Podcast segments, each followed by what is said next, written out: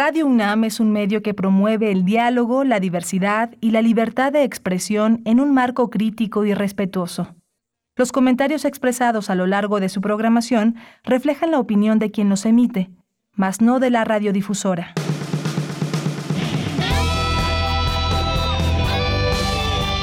Prisma RU.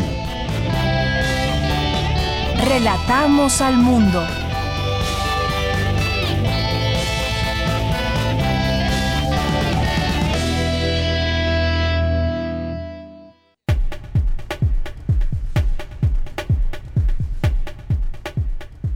Muy buenas tardes, es la una de la tarde con cinco minutos y todos sean bienvenidos a este programa como parte de la programación de Radio UNAM. Estamos iniciando Prisma RU y recuerden que nos pueden escuchar de lunes a viernes de una a 3 de la tarde. Y además estamos muy contentos porque este mes cumpliremos cinco años, cinco años ya de Prisma RU y eso nos pone muy contentos y de que ustedes, por supuesto, que nos están escuchando sean parte de este programa. Ya haremos alguna emisión especial para celebrarlo y que a la distancia pues ustedes sean los invitados de honor. Pero cinco años cumplimos este mes de mayo, el 30 de mayo específicamente, que por primera vez salimos al aire.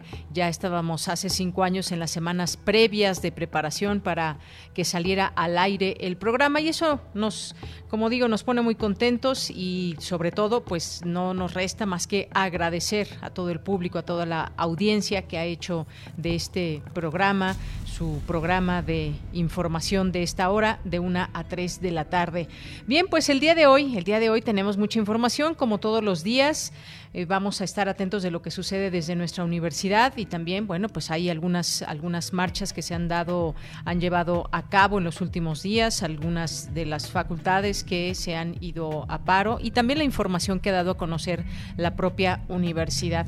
Y bueno, pues además de esto vamos a platicar también sobre un tema que nos pareció importante. Hay alrededor de dos millones de mexicanos que utilizan ya las criptomonedas. Esto pese a los riesgos que puede conllevar y pues eh, el número de usuarios se ha incrementado. Vamos a platicar de este tema si ustedes están pensando eh, pues migrar a este tipo de ahorro, utilizar las criptomonedas, pues vamos a platicar si tienen alguna duda, la pueden enviar. Vamos a conversar con la doctora Marta Josefina Gómez Gutiérrez que tiene un doctorado en ciencias del tema fiscal y una maestría en impuestos con una especialidad en prevención y persecución de operaciones con recursos de procedencia ilícita. Y bueno, ¿qué son las criptomonedas? ¿Cómo utilizarlas? ¿Cómo, cuál es el mundo de ligado a este tema que cada vez tiene más eh, más fama, que llega a más personas y que más personas se deciden a utilizarlas. Vamos a platicar también sobre pues este tema completamente coyuntural que tiene que ver con las elecciones. Ya hemos ido platicando aquí al análisis qué es lo que vemos en el escenario a menos de un mes que se lleven a cabo las elecciones en México, unas elecciones históricas por el número de participantes que hay como candidatos y hay en particular una eh, pues una investigación que se abrió a dos candidatos allá en Nuevo León, eh, tanto al que encabeza el PRI y el PRD y a Movimiento Ciudadano. Vamos a platicar sobre este tema ya a unas semanas de que se lleve a cabo este proceso y ya está la Fiscalía en Delitos Electorales también atenta a este caso por las famosas tarjetas que se utilizan y donde pues eh, se condiciona a las personas el voto para que puedan recibir posteriormente un apoyo, claro, si gana el candidato que se las está dando esta tarjeta. Así que pues vamos a platicar con eh, Juan Jesús Tito Garza Onofre, que es investigador del Instituto de Investigaciones Jurídicas de la UNAM. Y también tendremos otro tema más, el tema de las patentes de las, eh, las farmacéuticas que están desarrollando, que están fabricando eh, millones de dosis de vacunas contra COVID-19 para el mundo y que pues se venden estas patentes a los distintos gobiernos para que pues se hagan de un número específico de vacunas. Pero si se quitan esas patentes, pues se pueden fabricar en cualquier parte del mundo, si así se tiene la posibilidad de hacerlo. ¿Esto que implica? Ya hizo un guiño ante esto y pues da su beneplácito el presidente de Estados Unidos Joe Biden. Sin embargo, reaccionan las farmacéuticas y dicen que esto traería consecuencias como pues el caso de vacunas falsas que pudieran circular en el mundo. Vamos a platicar del tema con la doctora Susana López Charretón del Departamento de Genética del Desarrollo y Fisiología Molecular del Instituto de Biotecnología de la UNAM, así que no se la pierdan. Esta podría ser una oportunidad para muchos países ya de hacerse vacunas porque hay muchos a los que no ha llegado ni una sola dosis, cuando algunos pues ya terminaron, muy pocos y eh, algunos pues están bastante avanzados en la campaña de vacunación. Hoy es miércoles, miércoles de Dulce Conciencia, miércoles de Sustenta y miércoles donde les tenemos también la información nacional de cultura, internacional, la información universitaria. Quédese aquí con nosotros. Mando muchos saludos allá en cabina a mis compañeros Arturo González en los controles técnicos, a Daniel Olivares en la producción, a Denis Licea en la asistencia. Aquí en los micrófonos les saluda con mucho gusto, como siempre, como todos los días, de Yanira Morán y les invito a que nos escriban en nuestras redes sociales que se han vuelto la manera de comunicarnos con ustedes, arroba Prisma RU en Twitter y Prisma RU en Facebook. Ahí David Ortega está muy atento para responder y leer sus comentarios. Y también pues tenemos nuestro correo que es prima, prisma, prisma.radiounam arroba gmail.com si pues, hay algo más extenso que nos quieran comunicar. Bien, pues desde aquí relatamos al mundo. Relatamos al mundo. Relatamos al mundo. Bien, y en resumen, en este miércoles 12 de mayo, en los temas universitarios, el incremento en educación media superior va a generar grandes presiones sobre la matrícula en educación superior, aseguró el rector Enrique Graue al iniciar el conversatorio ante la nueva realidad, Hablemos de Cultura Educativa 2020-2021, diálogos sobre educación superior. Académicos de la UNAM presentan el libro ¿Cuál es el futuro del capitalismo? Material coordinado por Raúl Ornelas y Daniel Inclán. Explica la doctora honoris causa Juliana González Valenzuela qué es lo que hace humano al Homo sapiens. En los temas nacionales, el secretario de Relaciones Exteriores, Marcelo Ebrard, dio a conocer que Pfizer solicitará a la COFEPRIS su autorización para aplicar su vacuna contra COVID-19 a menores entre 12 y 15 años de edad. El director de Petróleos Mexicanos, Octavio Romero, exhibió los recibos de pago que confirmaron jubilación del ex líder sindical Carlos Romero de Champs, los cuales ha cobrado desde el 16 de marzo de 2021, por lo que a la fecha lleva cuatro recibos. Sobre el asesinato de los hermanos Ana Karen, Luis Ángel y José Alberto González Moreno en Jalisco, el presidente Andrés Manuel López Obrador reprobó todo acto de violencia y aseguró que el gobierno federal está apoyando al gobierno de Jalisco para dar con los responsables. El Instituto Nacional Electoral desmintió el rumor de que ciudadanos podrán votar con las credenciales de otras personas, incluso de quienes fallecieron víctimas de la pandemia, como circula en cadenas de mensajes vía WhatsApp. Y en materia internacional, un estudio indonesio eh, presentado este miércoles elevó a 94% la efectividad de la vacuna contra la COVID-19 de la farmacéutica china Sinovac. El movimiento islamista armado Hamas anunció la muerte de varios comandantes suyos por ataques aéreos israelíes en la franja de Gaza. Entre los muertos están Basem Isa, jefe de su rama militar en la ciudad de Gaza, la principal urbe del enclave.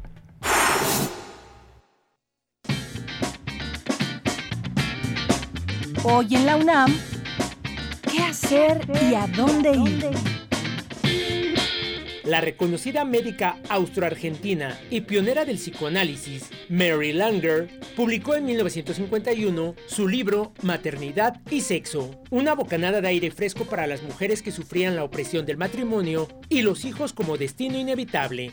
Sin pretenderlo, este libro llegó a revolucionar la concepción acerca de la sexualidad femenina y la maternidad. No te pierdas el diálogo que Alaí de Fopa sostuvo con Mary Langer sobre este tema en marzo de 1976 en la serie Foro de la Mujer, que se transmitirá hoy en punto de las 17 horas a través de nuestras frecuencias 96.1 de FM y 860 de AM. Recuerda que si durante esta contingencia sanitaria has experimentado estrés, ansiedad, enojo, tristeza o miedo, no estás solo. Las facultades de Medicina y Psicología de la UNAM, en colaboración con la Secretaría de Salud, han habilitado el sitio web misalud.unam.mx, donde podrás realizar un cuestionario para evaluar riesgos a tu salud mental. Además, tendrás a la mano infografías, videos de habilidades y cursos a distancia de autocuidado. Recuerda, si en este confinamiento necesitas ayuda psicológica, ingresa al sitio www.misalud.unam.mx diagonal COVID-19. La Unidad de Vinculación, Difusión y Divulgación de la ENES Juriquilla y el Centro Cultural UNAM Querétaro en colaboración con la Coordinación Nacional de Música y Ópera del Instituto Nacional de Bellas Artes y Literatura, invitan a la charla Reflexiones en torno a la música, que será impartida por la soprano Luz Angélica Uribe. Sigue la transmisión en vivo hoy, en punto de las 18 horas, a través de la cuenta oficial de Facebook de la Inés Juriquilla. Y recuerda, no asistas a lugares muy concurridos para evitar un contagio de COVID-19.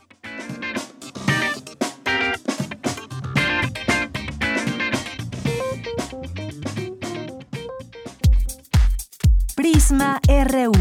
Relatamos al mundo. Una de la tarde con 15 minutos y entramos a la información que le vamos comentando todos los días, esta información de parte de las autoridades de salud, que durante la conferencia del día de ayer, 11 de mayo, la Secretaría de Salud presentó el mapa en los casos de coronavirus COVID-19 en México. Ya la cifra llega a 219.323 muertos por coronavirus, mientras que los contagios alcanzaron los 2.368.393 casos confirmados. También se dio a conocer que la ocupación media de camas generales en los hospitales eh, en el país es de 10 y del 15% en cuanto a camas de terapia intensiva con respirador, lo que representa un descenso del 83% respecto al último pico registrado en enero pasado. Y bueno, estas son las principales cifras. También en cuanto a las personas a las que se les ha administrado ya las dosis de COVID-19. Suman ya 21.358.971 dosis de esta vacuna contra COVID-19 y 58.572 tan solo este lunes pasado, que pues como eh, lo sabemos, van llegando estas vacunas, se va dando a conocer desde eh, las autoridades federales, saber cuántos, eh, cuántas dosis están llegando al país y cómo se van distribuyendo al interior de la República Mexicana. Como sabemos también ya hay esta posibilidad de que las mujeres embarazadas accedan a esta vacuna después de las nueve semanas de embarazo, que también pues se ha detectado una mortalidad importante, así que pues también ya entran en esta eh, campaña de vacunación que ya ha comenzado para ellas. Eh, también se hizo el anuncio para los maestros aquí en la Ciudad de México. Así que pues seguimos atentos informándoles sobre eh, pues todo este tema relacionado también con la campaña de vacunación. Continuamos. Campus RU.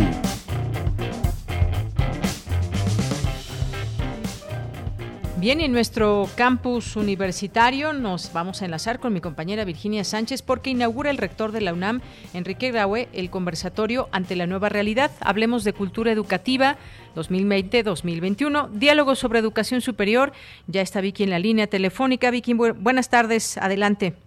Hola, ¿qué tal, Deya? Muy buenas tardes a ti y al auditorio de Prisma RU. Así es, pues, con ponencias presentadas por diversos titulares de entidades universitarias se ha conformado este conversatorio denominado ante la nueva realidad, hablemos de cultura educativa 2020-2021, diálogo sobre educación superior.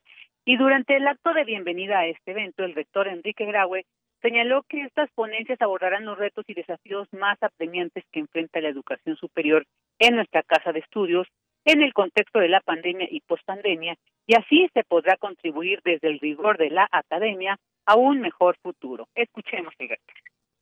Los temas que se van a presentar son el fruto de sus acciones, reflexiones y pensamientos prospectivos, particularmente a raíz del proceso inédito que nos ha tocado vivir y de cual tenemos los aprendizajes que derivaron del distanciamiento y que debemos ahora ponderar y aprovechar para dar ese nuevo impulso a nuestras actividades sustantivas. Por su parte, Dionisio Mir, presidente del Consejo Directivo de Fundación UNAM, señaló la importancia esencial de abordar el tema sobre la educación superior para el avance y desarrollo del país, así como reflexionar sobre los grandes problemas del, del país y del mundo enmarcados en la nueva realidad. Escuché. Ahí es en la vida de los jóvenes, en la superación académica, en la investigación científica, como lo acredita el reciente e inédito avance en la elaboración de vacunas para combatir el COVID-19. Lo haremos enmarcados en la nueva realidad. Durante la pandemia tuvimos que cerrar la educación presencial, pero a reanudar habremos de apreciar que la comunicación a distancia ofrece oportunidades.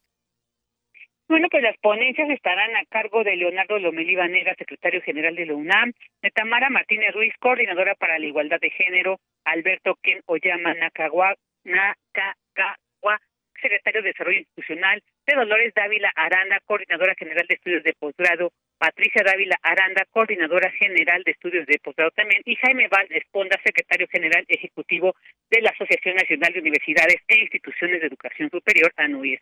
Estas ponencias se podrán escuchar en el canal de YouTube de UNAM Global TV. Bella, este es el reporte. Vicky, pues muchas gracias. Gracias por esta información y muy buenas tardes. Buenas tardes. Bien, nos vamos ahora con Cindy Pérez Ramírez, dicta conferencia magistral, la filósofa y doctora honoris causa Juliana González Valenzuela. Adelante, Cindy, muy buenas tardes. ¿Qué tal, Yanira? Muy buenas tardes a ti y a todo el auditorio de Prisma RU. La distinguida filósofa mexicana, profesora e investigadora nacional emérita y doctora honoris causa de la UNAM, Juliana González Valenzuela, dictó una conferencia magistral en la que se refirió al humanismo y la distancia muy pequeña que existe entre el chimpancé y el ser humano, y es que aunque tenemos genomas parecidos, el 5% es el que marca la diferencia evolutiva como el factor de transcripción que nos da el lenguaje. Imposible pensar el humanismo sin referirnos a estos hechos científicos en verdad trascendentales. Puede decirse que el cerebro coordina y controla la conducta con base en el entorno y en sus propios impulsos congénitos. Siempre queda un margen de acción que se cierra con la deliberación y las decisiones. En esto consiste el libre albedrío, el cual no está en principio separado y opuesto a los genes, sino que son precisamente ellos los que determinan la construcción de un cerebro plástico genéticamente programado para la libertad. La también premiada por el Premio Internacional Eulalio Ferrer 2020-2021 señaló que la libertad humana tiene un carácter ontológico y no solo fáctico. Relativamente condicionada, determinada y desde esa relatividad actúa sobre sus condiciones para negarlas o afirmarlas, aniquilarlas o literalmente recrearlas. En otros términos, en el ser humano, la contingencia, o sea, la libertad, adquiere un significado literalmente específico.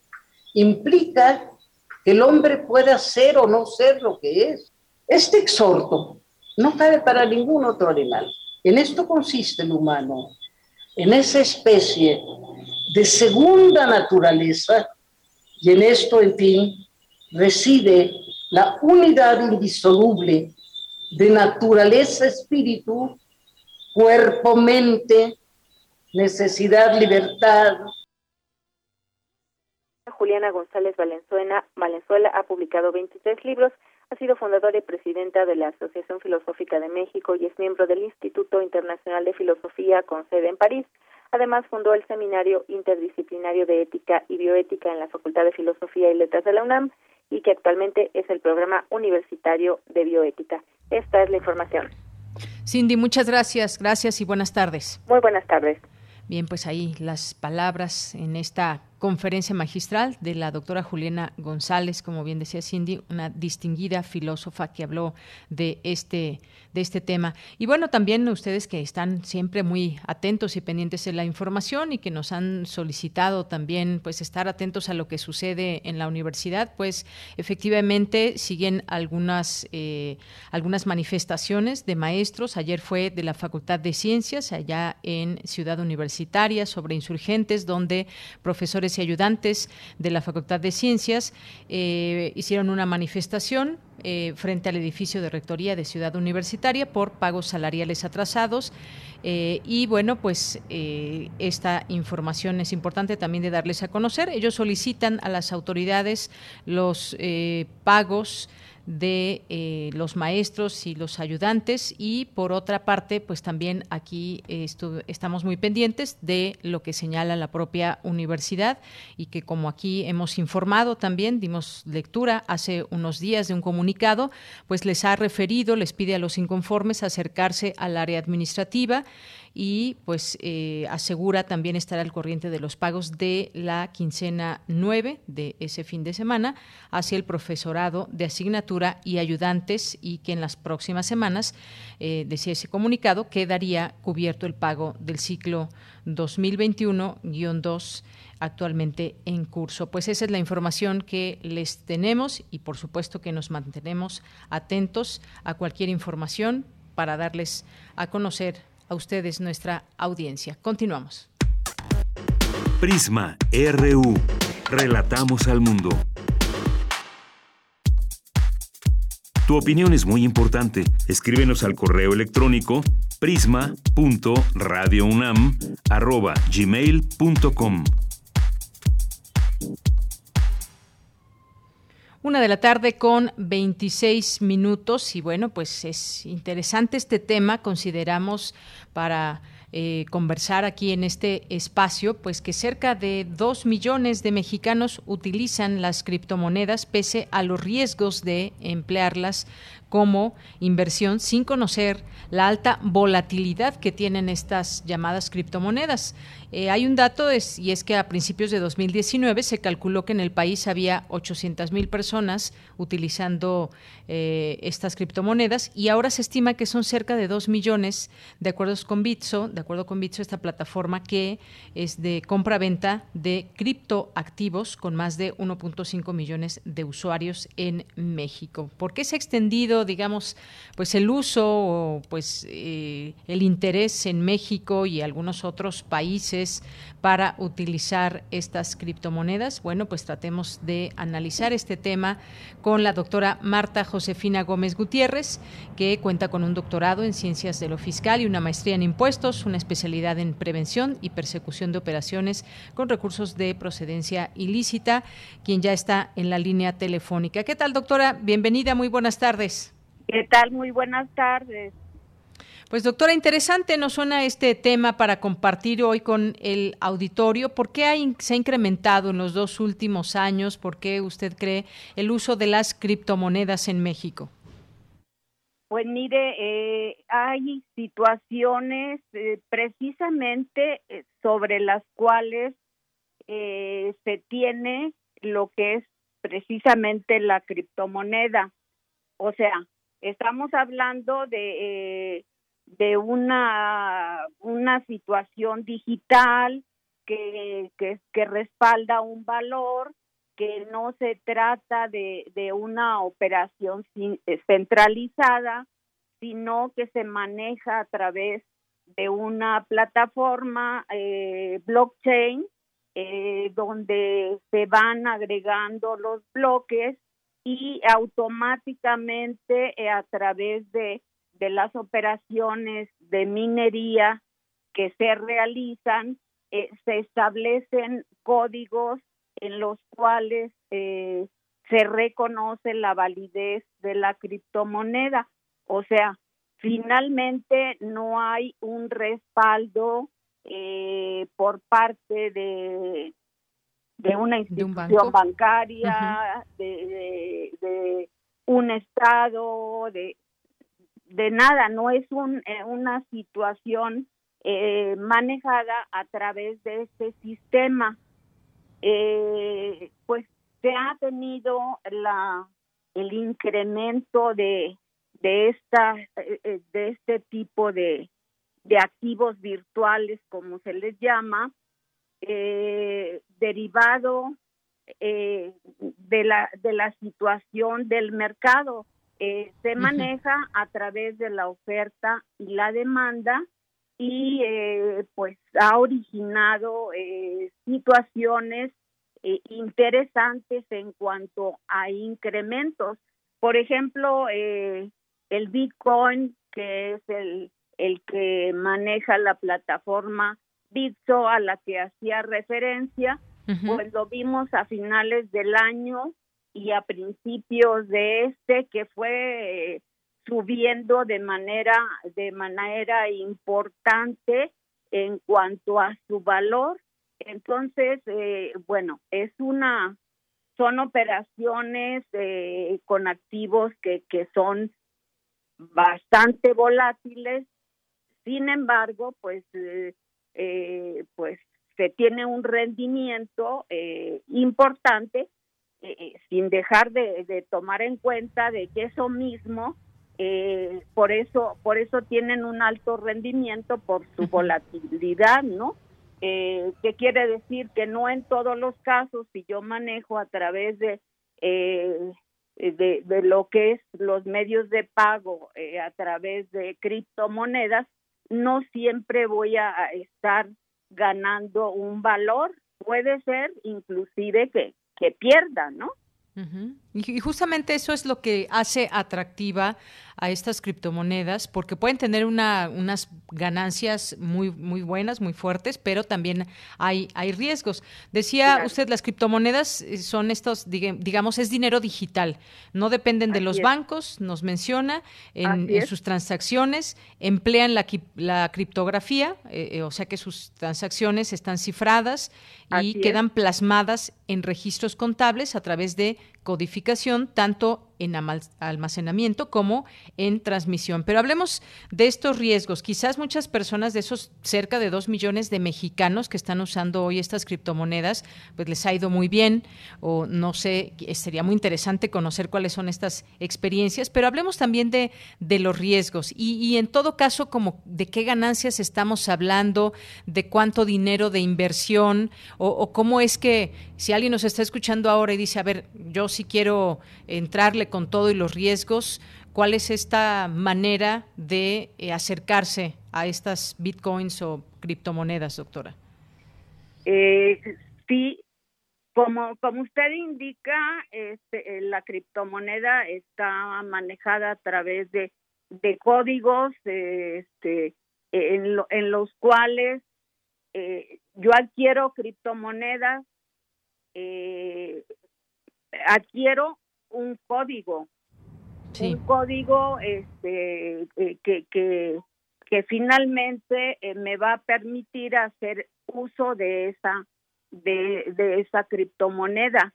Y, y cómo cómo lo voy a hacer pues eso eso tiene eh, lo que es una una clave pública y una clave privada que me va a permitir eh, manejar manejar esa esa criptomoneda.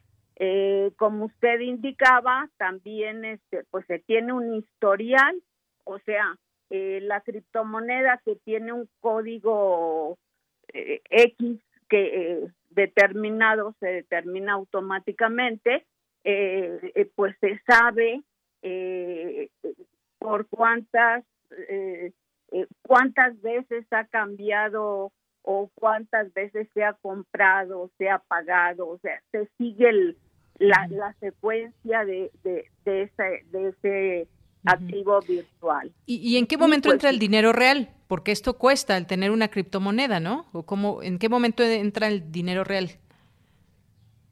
El, el momento en el que pueda entrar el monedero, el, el dinero real, pues es el, el momento en que lo utilice yo como, como medio de pago, ¿no?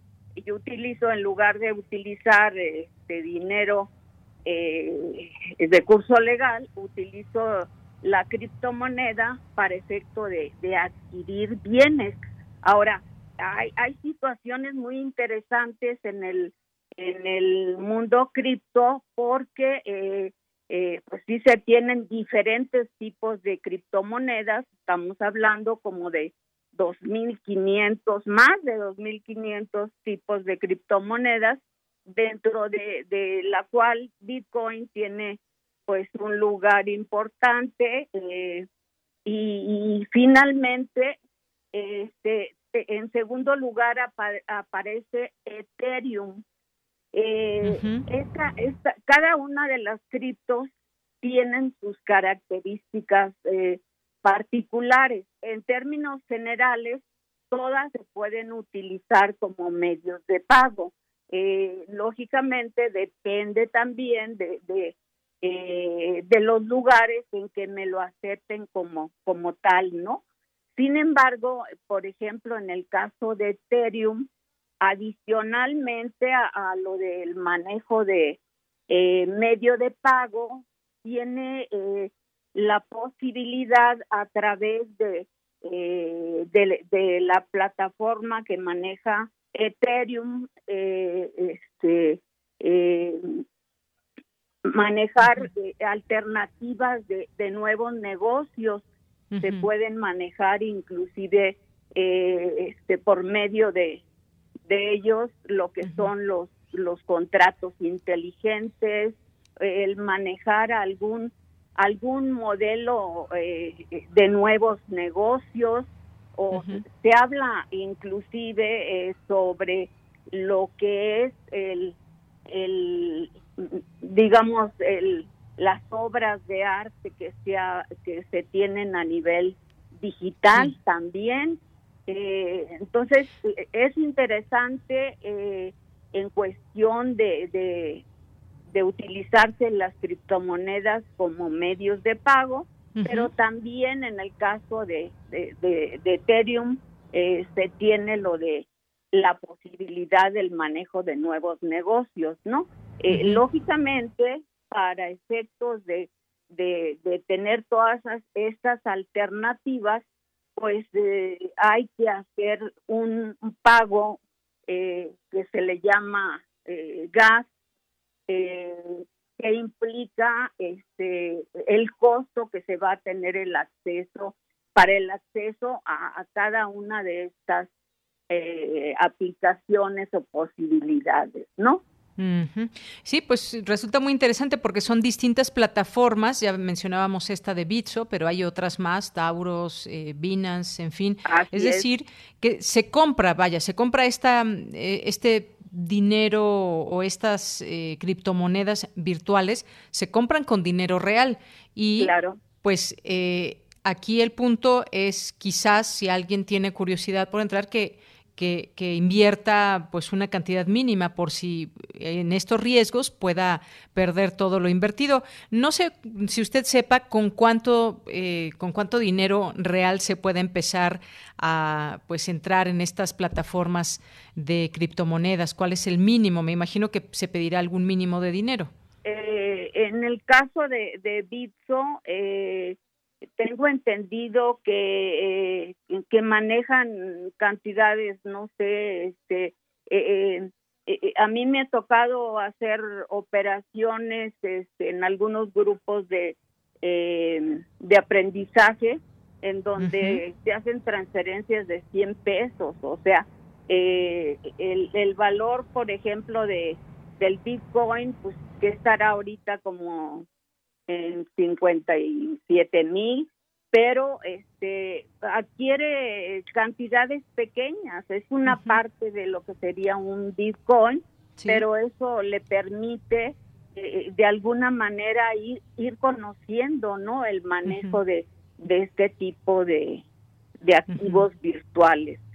Muy bien, bueno, pues sí, todo un mundo también por conocer para muchas eh, personas que pues quizás quieran invertir en estas criptomonedas y que pues es para ganar, digamos, ganar dinero, para eso se invierte, pero saber siempre e estar, estar informados de los riesgos que puede conllevar todo esto. Y si de plano pues les gana la curiosidad, pues pueden invertir poquito y ya van entendiendo este mundo para ver si se arriesgan más o no. Nadie obliga a nadie a entrarle a esto de las criptomonedas, pero lo cierto es que nos llamó la atención que cerca de dos millones mexicanos son quienes ya utilizan este dinero eh, eh, electrónico.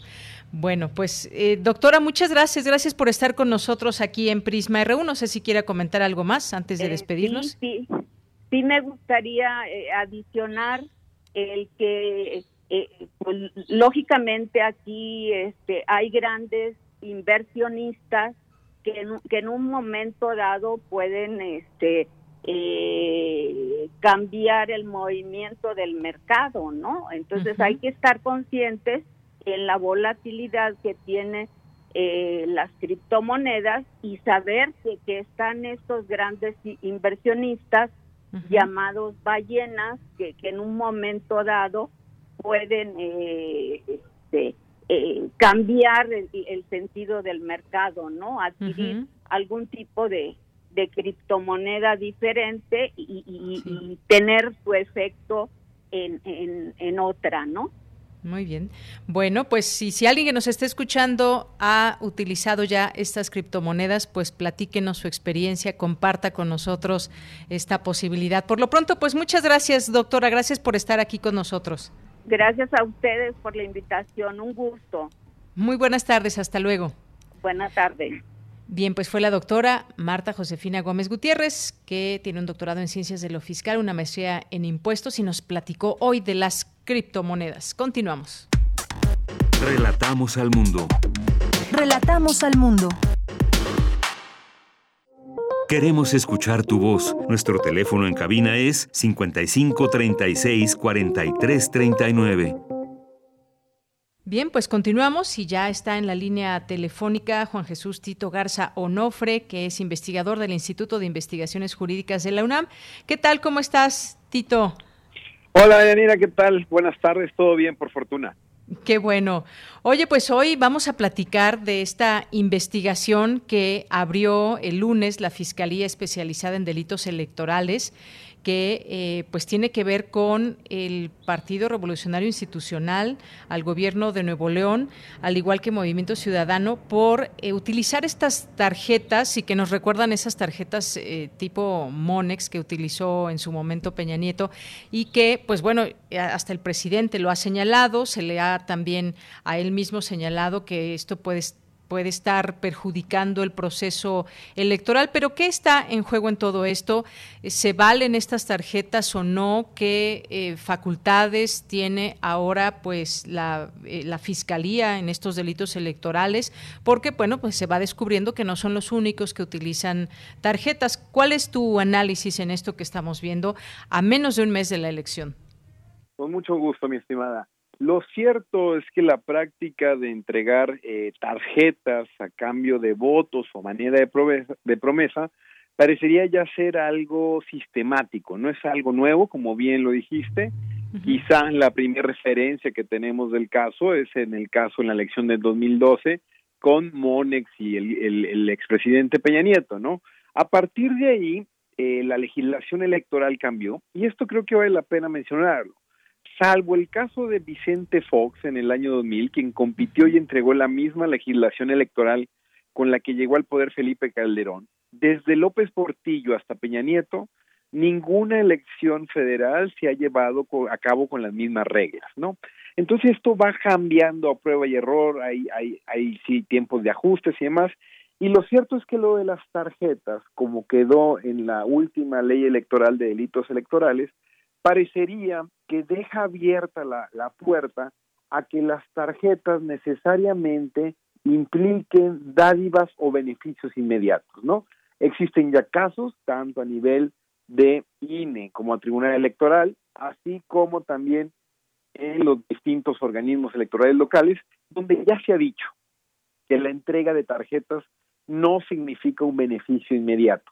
En todo caso, lo que habría que probar es si este cambio de tarjetas se te requiere eh, tus eh, datos de, o la credencial de lector. Ahí sí se podría configurar un delito. Pero la mera entrega, una promesa, imagínate que también nos entregan un papel, un, un flyer, cualquier propaganda, y esto ya significa que vamos, una vez que gane el candidato, vamos a tener algún tipo de beneficio. Lo cierto es que probar ese vínculo no necesariamente es tan sencillo.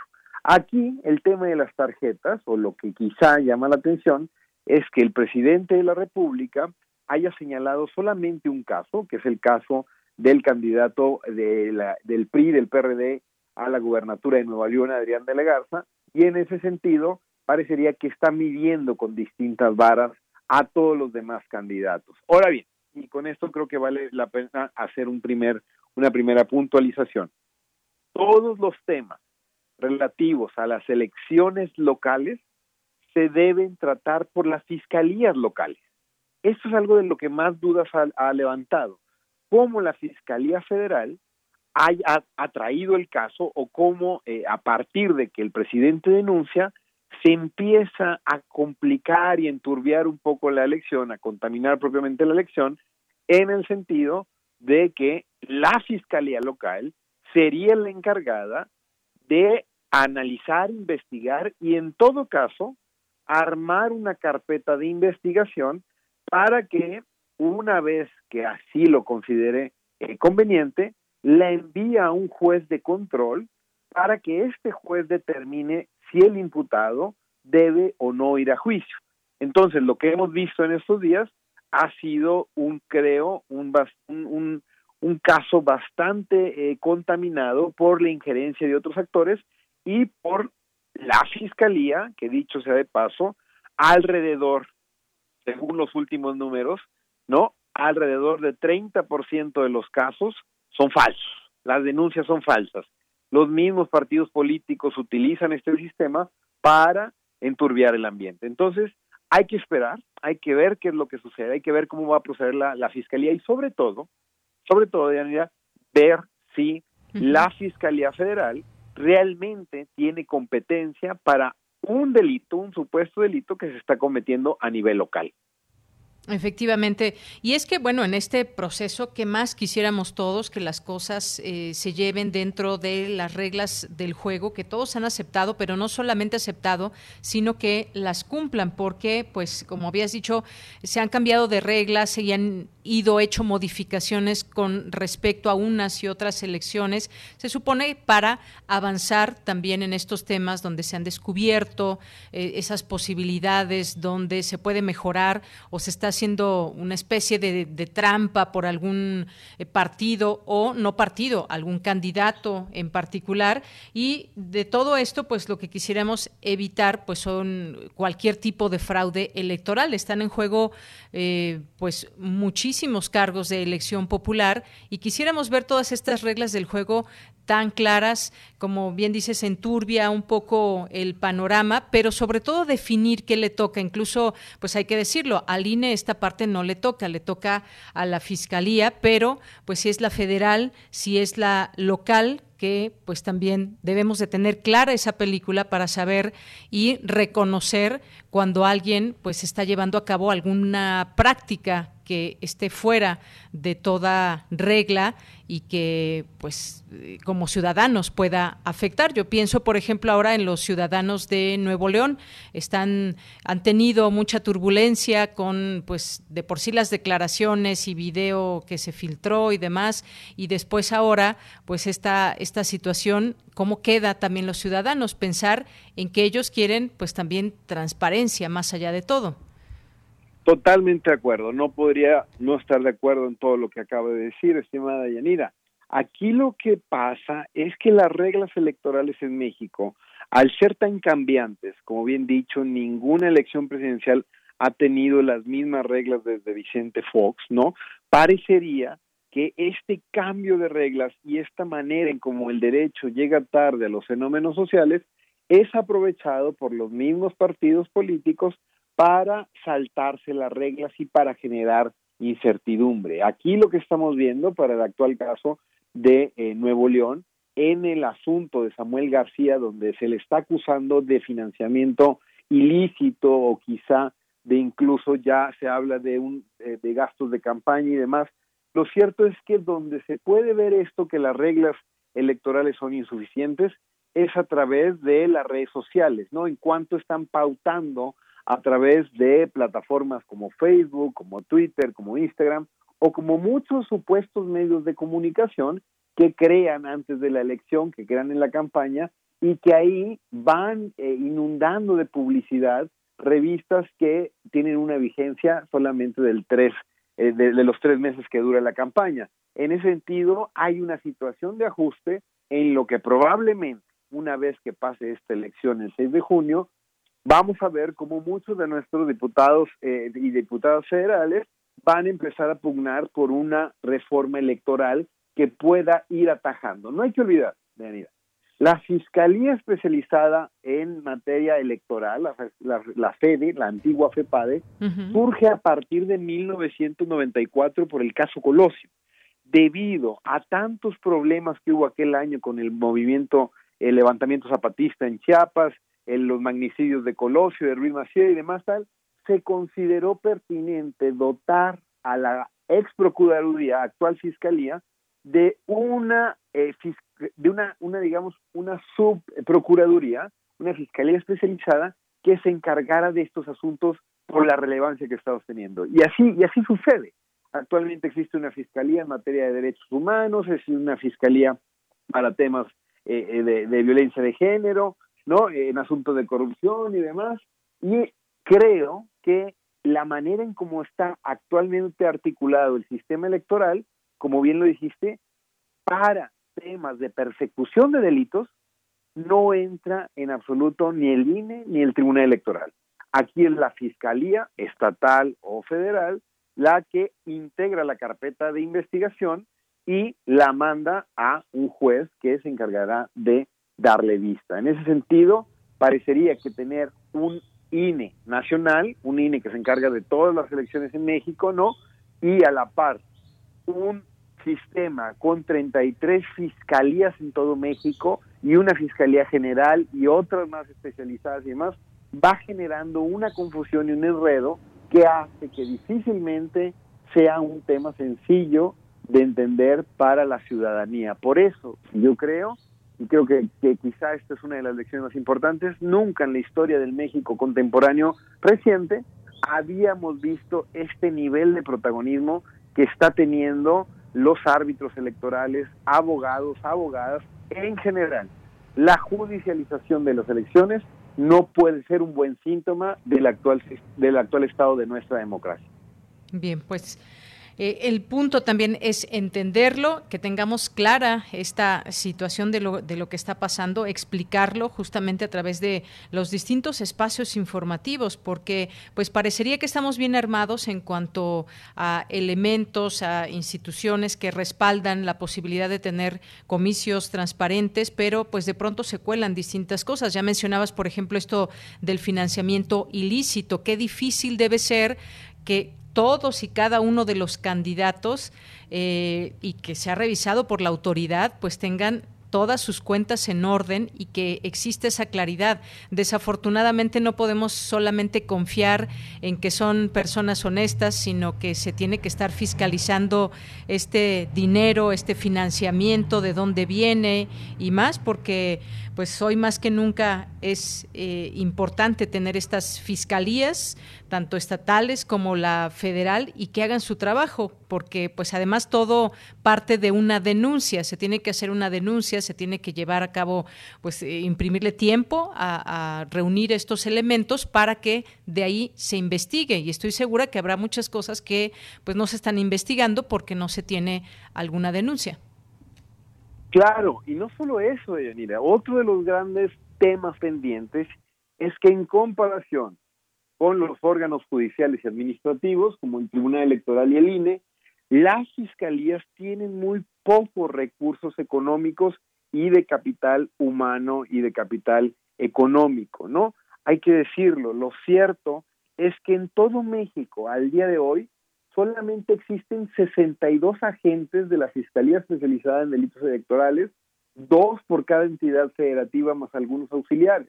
De modo que en medio de las campañas, cuando todos los partidos están denunciándose los otros a los, a los unos a los otros, parecería que ese trabajo es, es insuficiente. Si realmente queremos que los delitos electorales se puedan perseguir, se puedan sancionar de alguna u otra manera, encuadrar dentro de las reglas de la democracia actual mexicana, necesariamente tenemos que dotar de más recursos a estas autoridades. No funcionan en automático. Yo creo que eso ha sido uno de los grandes errores de estas narrativas que han enarbolado tanto el presidente de la República como incluso los partidos de oposición. No es que por el solo hecho de denunciar a través de redes sociales, a través de la mañanera, a través de pancartas, inicia automáticamente todo el mecanismo de procuración de justicia en, materia electoral. En absoluto, se tienen que integrar carpetas, se tiene que pasar un tiempo. Digamos que esto conlleva, conlleva necesariamente el transcurso de los días.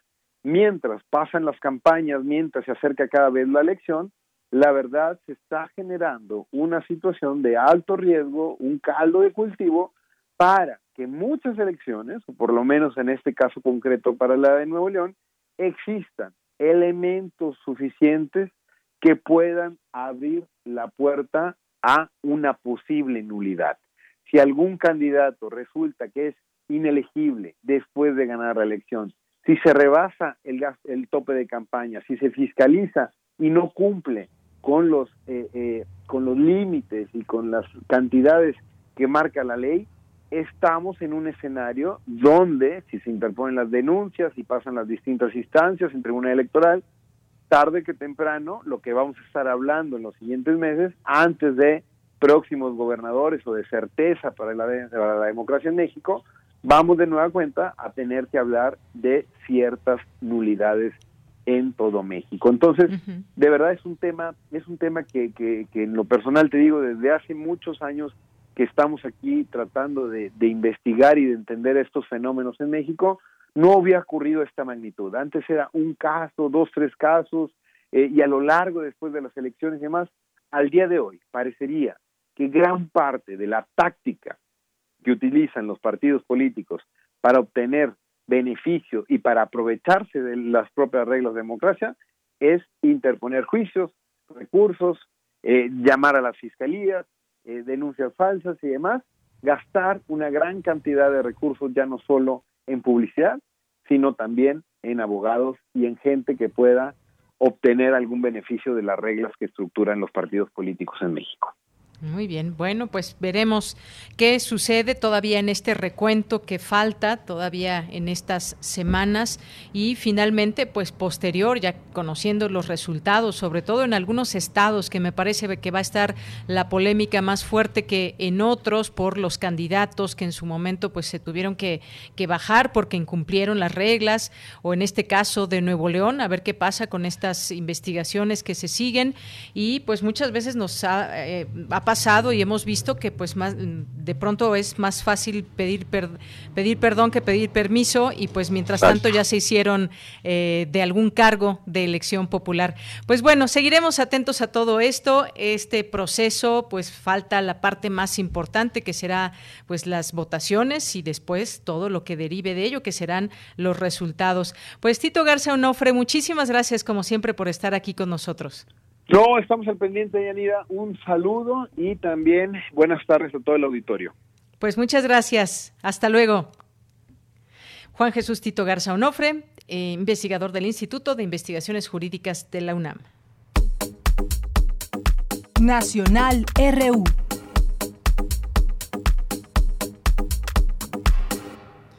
Bueno, y antes de irnos al corte, porque ya casi van a ser las 2 de la tarde, pues qué pasa en el tema de la línea 12, más allá de pues lo que se le va a proporcionar a las víctimas y a las personas que perdieron algún familiar en este colapso de la línea 12. Eh, bueno, pues pide el legislador, el coordinador de los senadores de Morena, Ricardo Monreal, eh, pues advirtió que el Poder Legislativo no debe convertirse en una tribuna de linchamiento ni de acusación, ni menos vamos a prender hogueras para quemar a personalidades públicas. Esto en referencia a pues quién, quién puede ser el culpable o culpables en todo esto y pues pide a sus compañeros legisladores de su partido, de Morena y al resto de las bancadas en el Congreso de la Unión que retiren los puntos de acuerdo agendados para la sesión de hoy en los que se solicita iniciar el procedimiento de desafuero de los ex jefes de gobierno de la Ciudad de México, Miguel Ángel Mancera y Marcelo Ebrard, y de la actual gobernante capitalina Claudia Sheinbaum para que se investigue su presunta responsabilidad en el colapso de la línea 12 del metro. Esto fue en una conferencia de prensa donde pues advirtió que el poder legislativo no debe convertirse en una tribuna de linchamiento ni de acusación. Pues vamos a ver qué sucede en todo esto porque también hay ya respuestas como la, la que da a conocer Miguel Ángel Mancera ex, jefe de gobierno capitalino, y asegura que no va a meterse en la efervescencia política que hay tras el colapso de la línea 12 del metro, que ocurrió la semana pasada y que dejó 26 personas muertas. También en una conferencia muy breve dijo que pues ve mucha efervescencia política, que no ha, no ha señalado ninguna culpa a nadie porque no le corresponde y reiteró que esperará el resultado que arrojen los peritajes que se realicen en la línea dorada. Bueno, pues seguimos atentos a todo esto, unas cinco o seis semanas que se tendrá la posibilidad de conocer este informe que pues ya se está haciendo por parte de una empresa, una empresa que está investigando esto que sucedió en la línea 12. Ya son las 2 de la tarde, nos vamos al corte, regresamos a la segunda hora de Prisma RU. 860 de AM. 96.1 de FM. Comenta en vivo nuestra programación. Facebook Radio UNAM. Twitter arroba Radio UNAM. XEUN Radio UNAM. Experiencia sonora. Alrededor de un tema siempre habrá muchas cosas que decir. Quizá haya tantos puntos de vista como personas en el mundo. Únete a la revista de la universidad donde convergen las ideas. Jueves a las 16 horas, después del corte informativo. Disentir para comprender. Radio UNAM, Experiencia Sonora.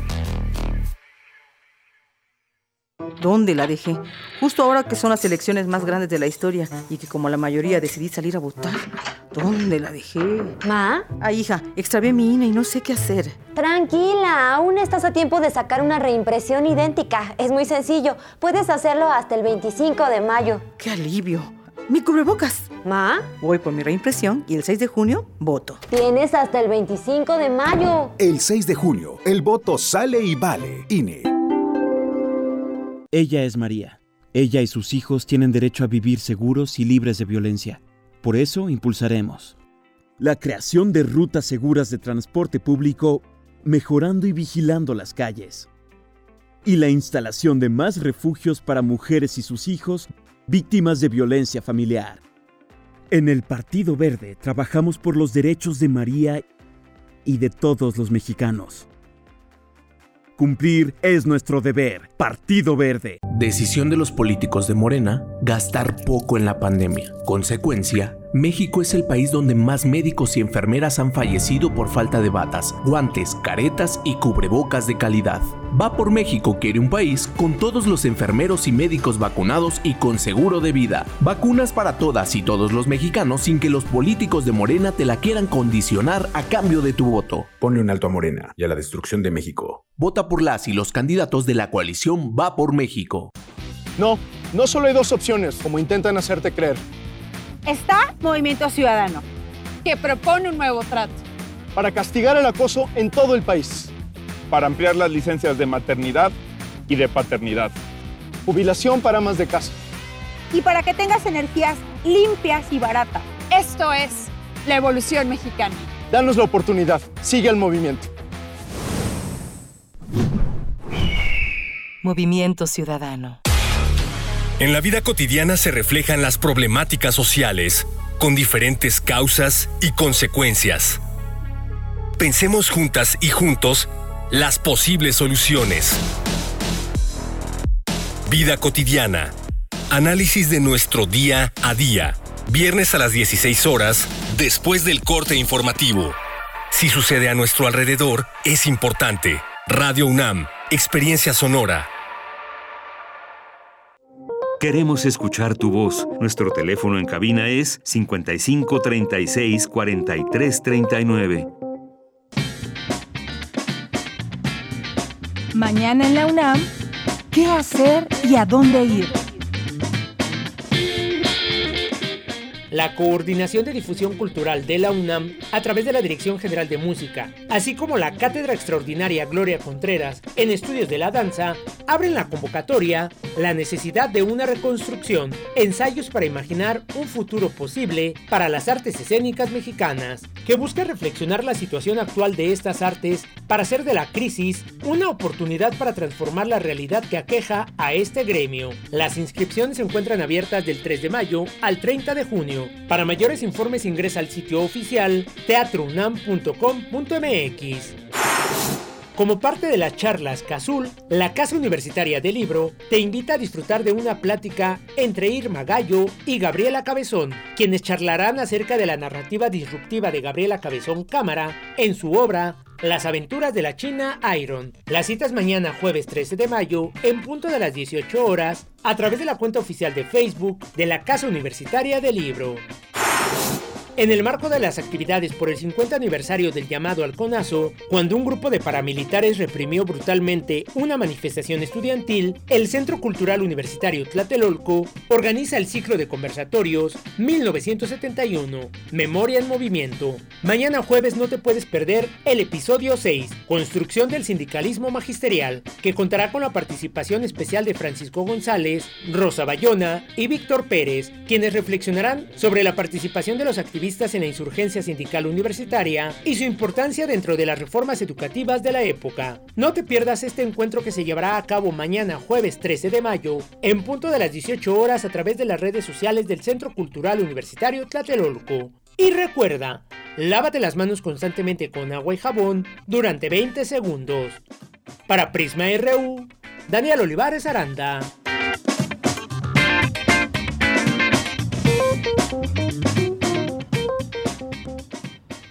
Bien, estamos de regreso en esta segunda hora de Prisma RU, todavía con mucha información, así que quédese con nosotros y no podemos dejar de pasar por alto este importante día porque es el Día Internacional de la Enfermería.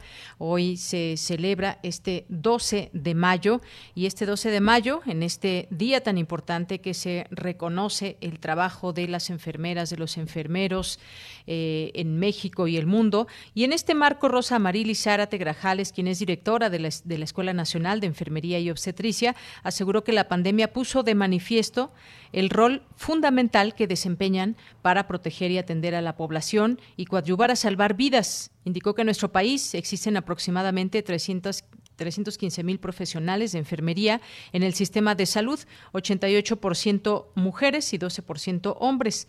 Y también agregó que la pandemia deja una lección importante, la escasez crónica de recursos humanos en enfermería. Así que este día sirva no solamente para celebrar a todas aquellas personas que dedican su vida a la enfermería, sino también eh, mirar hacia esta situación que apremia y, como pues ya dice la directora, esta escasez crónica de recursos humanos en enfermería.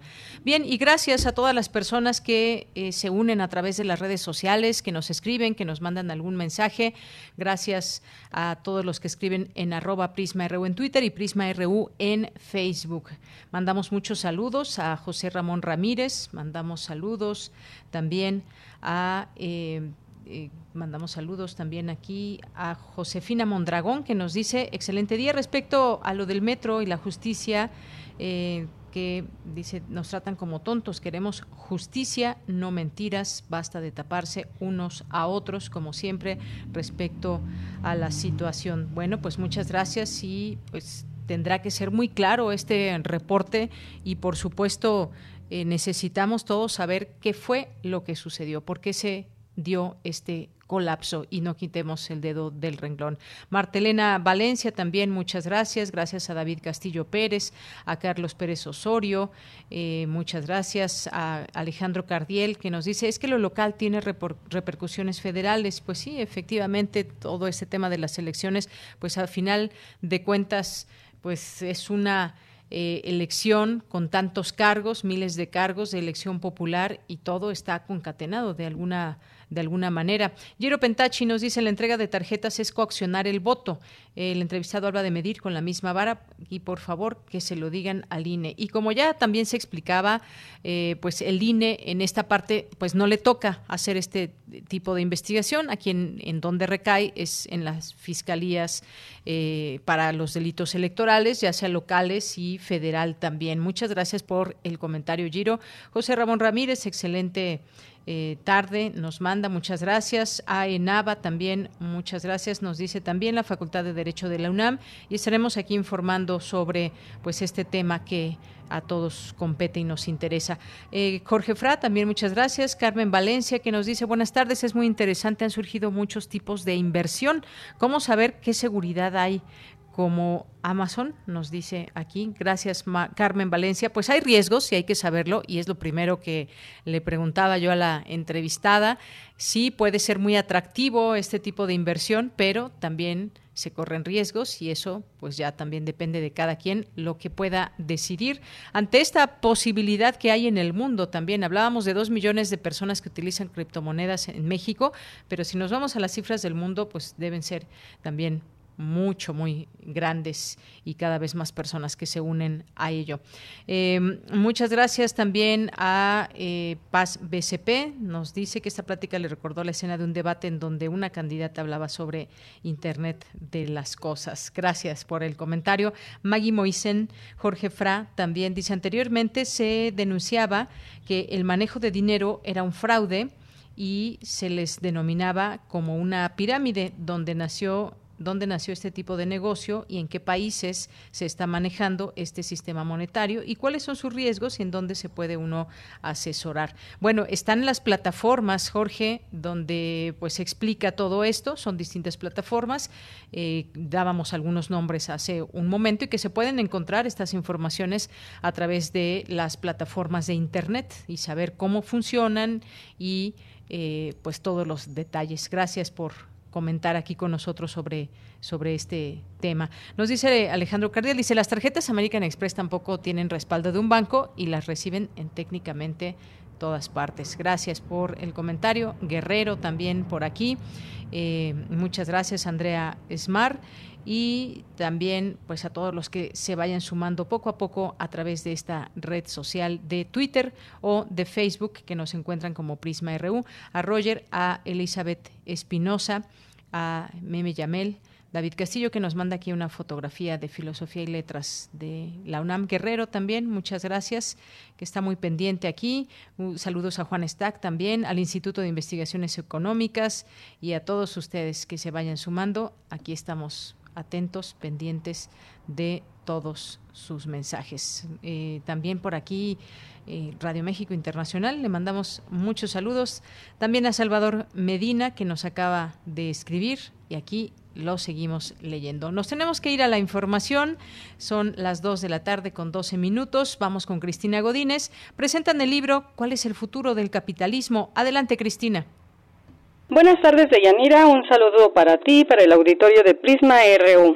Esta obra contiene la reflexión de ocho investigadores quienes parten de las preguntas ¿Cómo se sostiene el sistema y cuáles son las vías de su superación? Raúl Ornelas, del Instituto de Investigaciones Económicas y coordinador del material, dijo que el libro representa la búsqueda de respuestas en torno al fin del capitalismo. Cuando organizábamos este evento, me decía, y lo comentaba también con Daniel Inclán, el co-coordinador de este libro, que desde nuestra más tierna juventud, justo nuestras maestras, nuestros maestros nos hablaban del fin del capitalismo, que el capitalismo como sistema histórico tiene un fin, no una finalidad, sino un fin, un final. Y conforme fuimos creciendo, las generaciones nos preguntábamos, bueno, ¿y cuándo va a llegar ese final?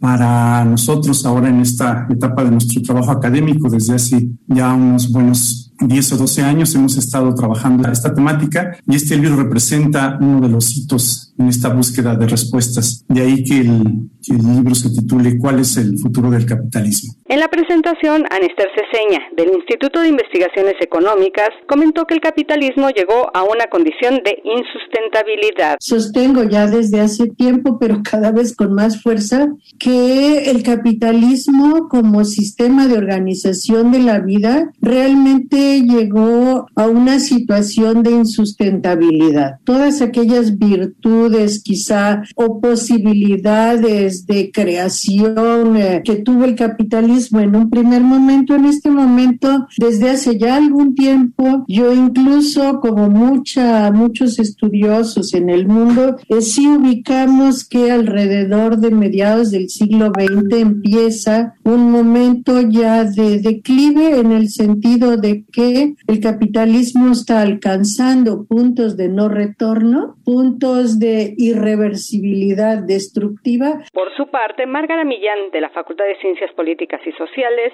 señaló que hoy en día es más evidente el desastre al que nos ha llevado el capitalismo. Como especie humana, pero además como mundo, como globo terráqueo, ¿no? Y bueno, los datos que nos dan Esther son contundentes en ese sentido y creo que también hoy cada vez más personas de todos los estratos ven, digamos, esta narrativa. Deyanira, el libro ¿Cuál es el futuro del capitalismo?, coordinado por Raúl Ornelas y Daniel Inclán, ya se encuentra en las librerías del país. Este es mi reporte. Buenas tardes. Gracias, Cristina Godínez. Pues suena muy interesante este, este título.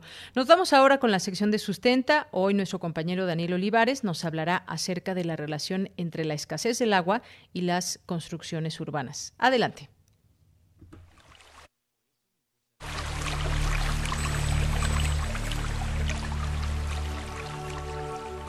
Sustenta. Sustenta. Innovación universitaria en pro del medio ambiente.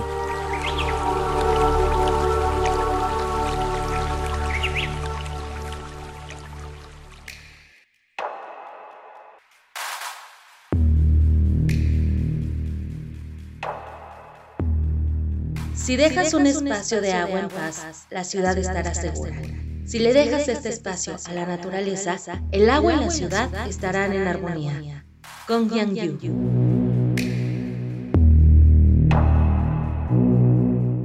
Bienvenidos a una entrega más de Sustenta. Hoy hablaremos acerca de la relación que existe entre la construcción de las grandes urbes y la escasez del agua. Los datos, cifras y números. Según el monitor de sequía en México, que publica anualmente la Comisión Nacional del Agua, hasta el 31 de marzo de este año, cerca de 1.295 municipios del país sufrían sequía de moderada a excepcional, mientras que otros 488 presentaron una situación anormalmente seca. Además, el reporte indicó que más del 83% del país está afectado por la sequía. La situación se torna aún más grave si consideramos que en México se han registrado más de 80 incendios forestales activos en 23 estados, afectando una superficie aproximada de 17.524 hectáreas.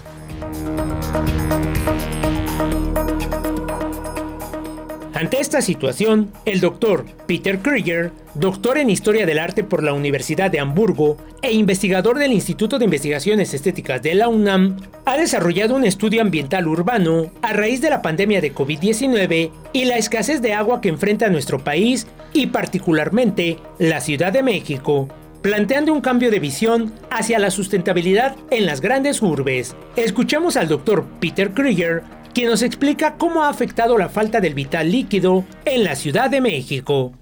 Esa ciudad se ha convertido de una Venecia americana, una ciudad con lagos, canales, una ciudad anfíbica, a un desierto megalopolitano. Entonces ahora en Ciudad de México vemos la extrema sequía que cuestiona, digamos, la vida humana. Eso es algo muy, muy drástico que estamos viviendo y en especial las grandes ciudades o las megaciudades son como parásitos, son como por el consumo de agua, el, consumo irracional del agua, por el consumo de energía, etcétera, etcétera. Por eso digo eh, claramente la Ciudad de México, como muchas otras megaciudades en el mundo también, que es eh, parte de mi investigación, esa visión comparativa, son eh, entidades no sustentables con un balance ambiental muy negativo. Por su parte, el arquitecto paisajista Kong Yang-yu, dedicado también al estudio de la falta de agua en las grandes ciudades, considera que el problema es el mismo siempre, construir sobre el agua, por lo que debe definirse dónde debe ser protegida la naturaleza. En lugar de quitarle espacio al vital líquido, podemos evitar o utilizar espacios tan sensibles para la naturaleza. Así, las obras realizadas por las constructoras representan un problema grave para la absorción del agua, Así lo considera el doctor Peter Krieger. Cada vez más el poder de las empresas inmobiliarias y las empresas constructoras eh, determina la producción urbana. Entonces, cada espacio eh, libre se ve como sellado por proyectos inmobiliarios, eh, también por vialidades, etcétera. Entonces, es un gran problema porque con eso no hay espacio, no hay, el suelo no puede absorber eh, las cantidades de agua y con todos los problemas relacionados con los mantos acuíferos, eh, con la inestabilidad del suelo, etcétera. Entonces quiero llamar eh, la atención a este, este problema. La pandemia de la COVID-19 ha puesto en la mesa de debate muchos temas que necesitan atención inmediata, como la escasez del agua y la falta de acciones para hacer frente al cambio climático y el calentamiento global. Escuchemos al doctor Krieger. Pero ahora con la pandemia, regresando al marco eh, de, eh, epistémico de esta investigación, la pandemia se cuestionan muchas cosas, nuestra, etcétera, nuestro manejo eh, de los recursos, basura, etcétera. Entonces, ¿por qué no arriesgar un cambio drástico y promover y fomentar un debate colectivo sobre cómo cambiar la condición ambiental de la ciudad. Como ya lo escuchamos, el doctor Peter Krieger pone en la mesa de debate y de acción inmediata un cambio drástico en la planeación y construcción de las grandes urbes. En la próxima entrega de Sustenta, conoceremos la propuesta del doctor Krieger, La ciudad es esponja. Para Radio UNAM, Daniel Olivares Aranda.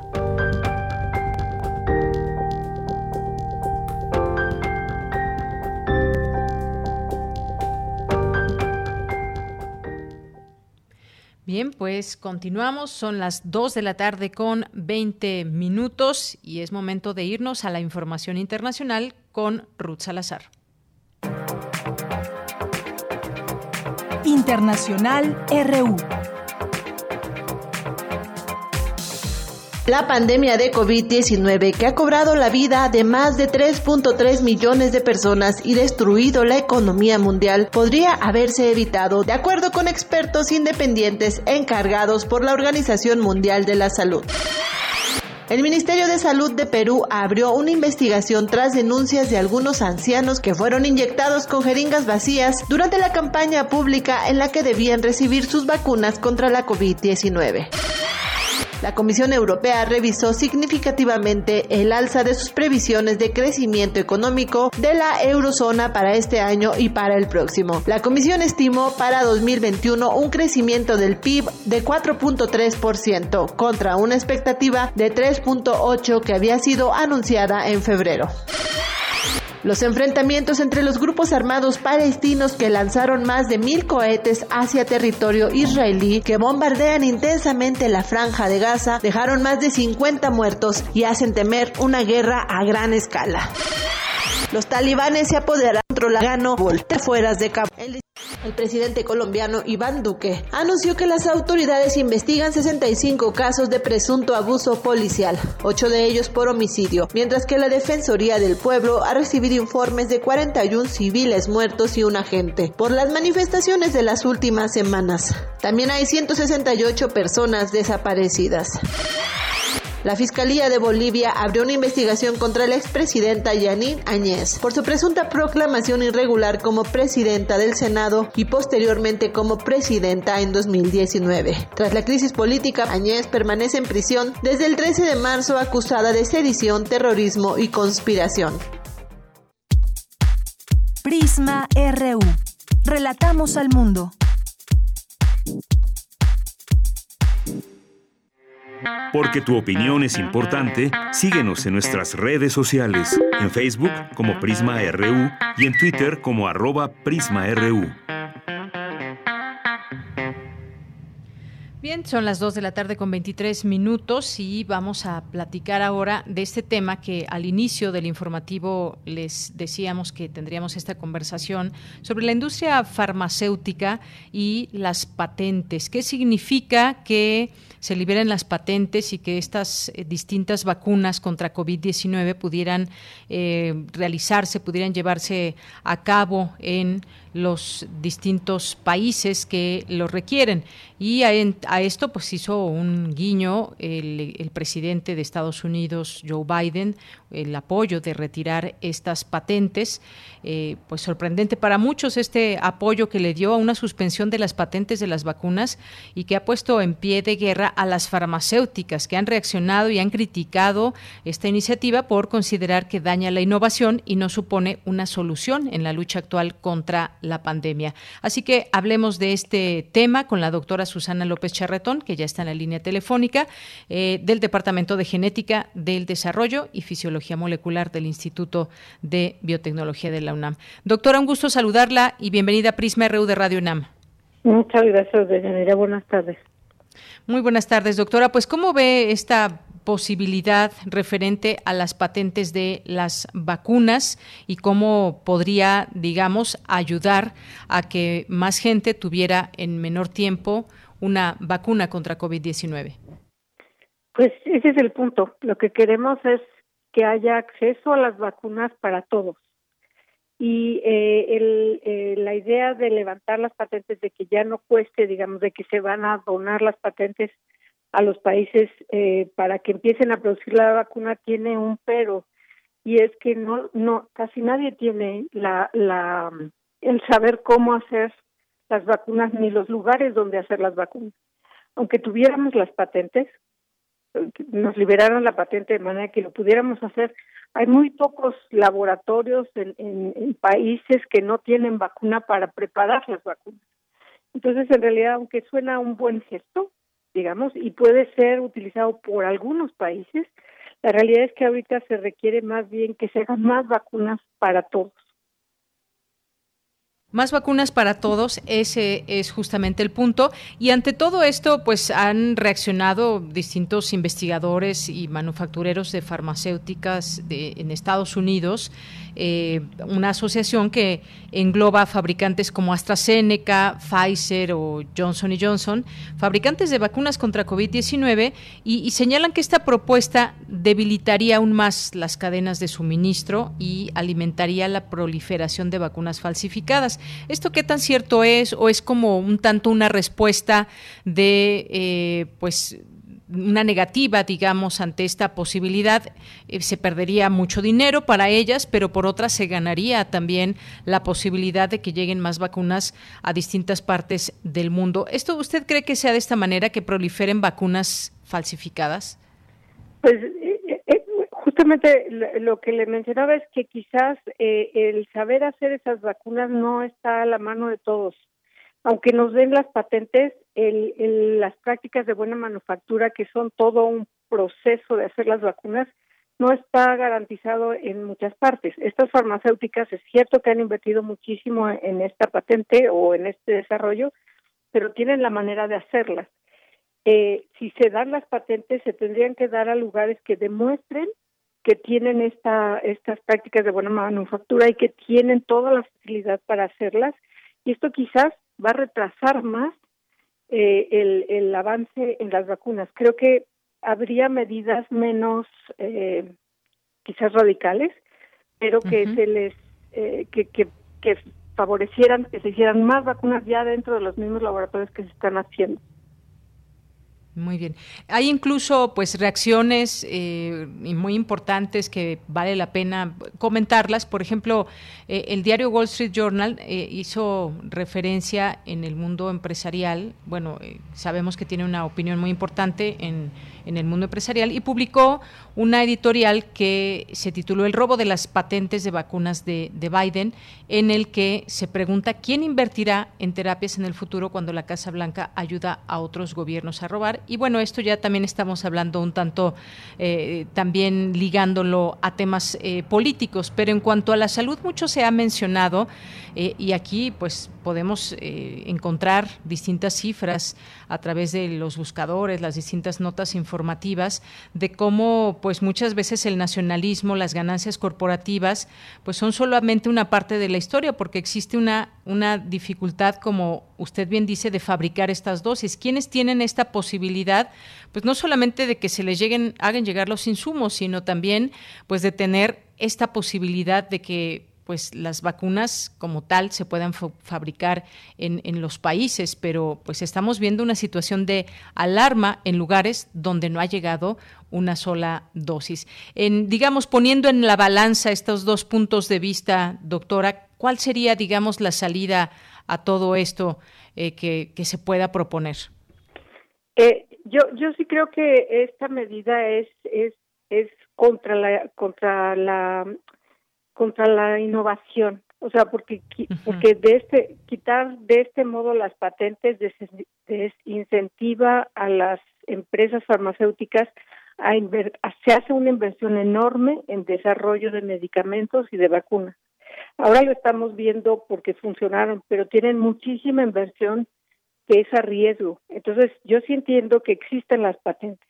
En este momento estamos en una situación de emergencia en la que se está tratando de facilitar el acceso a todo a todo el mundo a las vacunas. Eso en parte es, es una obligación moral, digamos, porque todos tenemos que estar protegidos, no unos y unos no, pero también es del interés de todos los países que no exista más este eh, este virus en ninguna parte.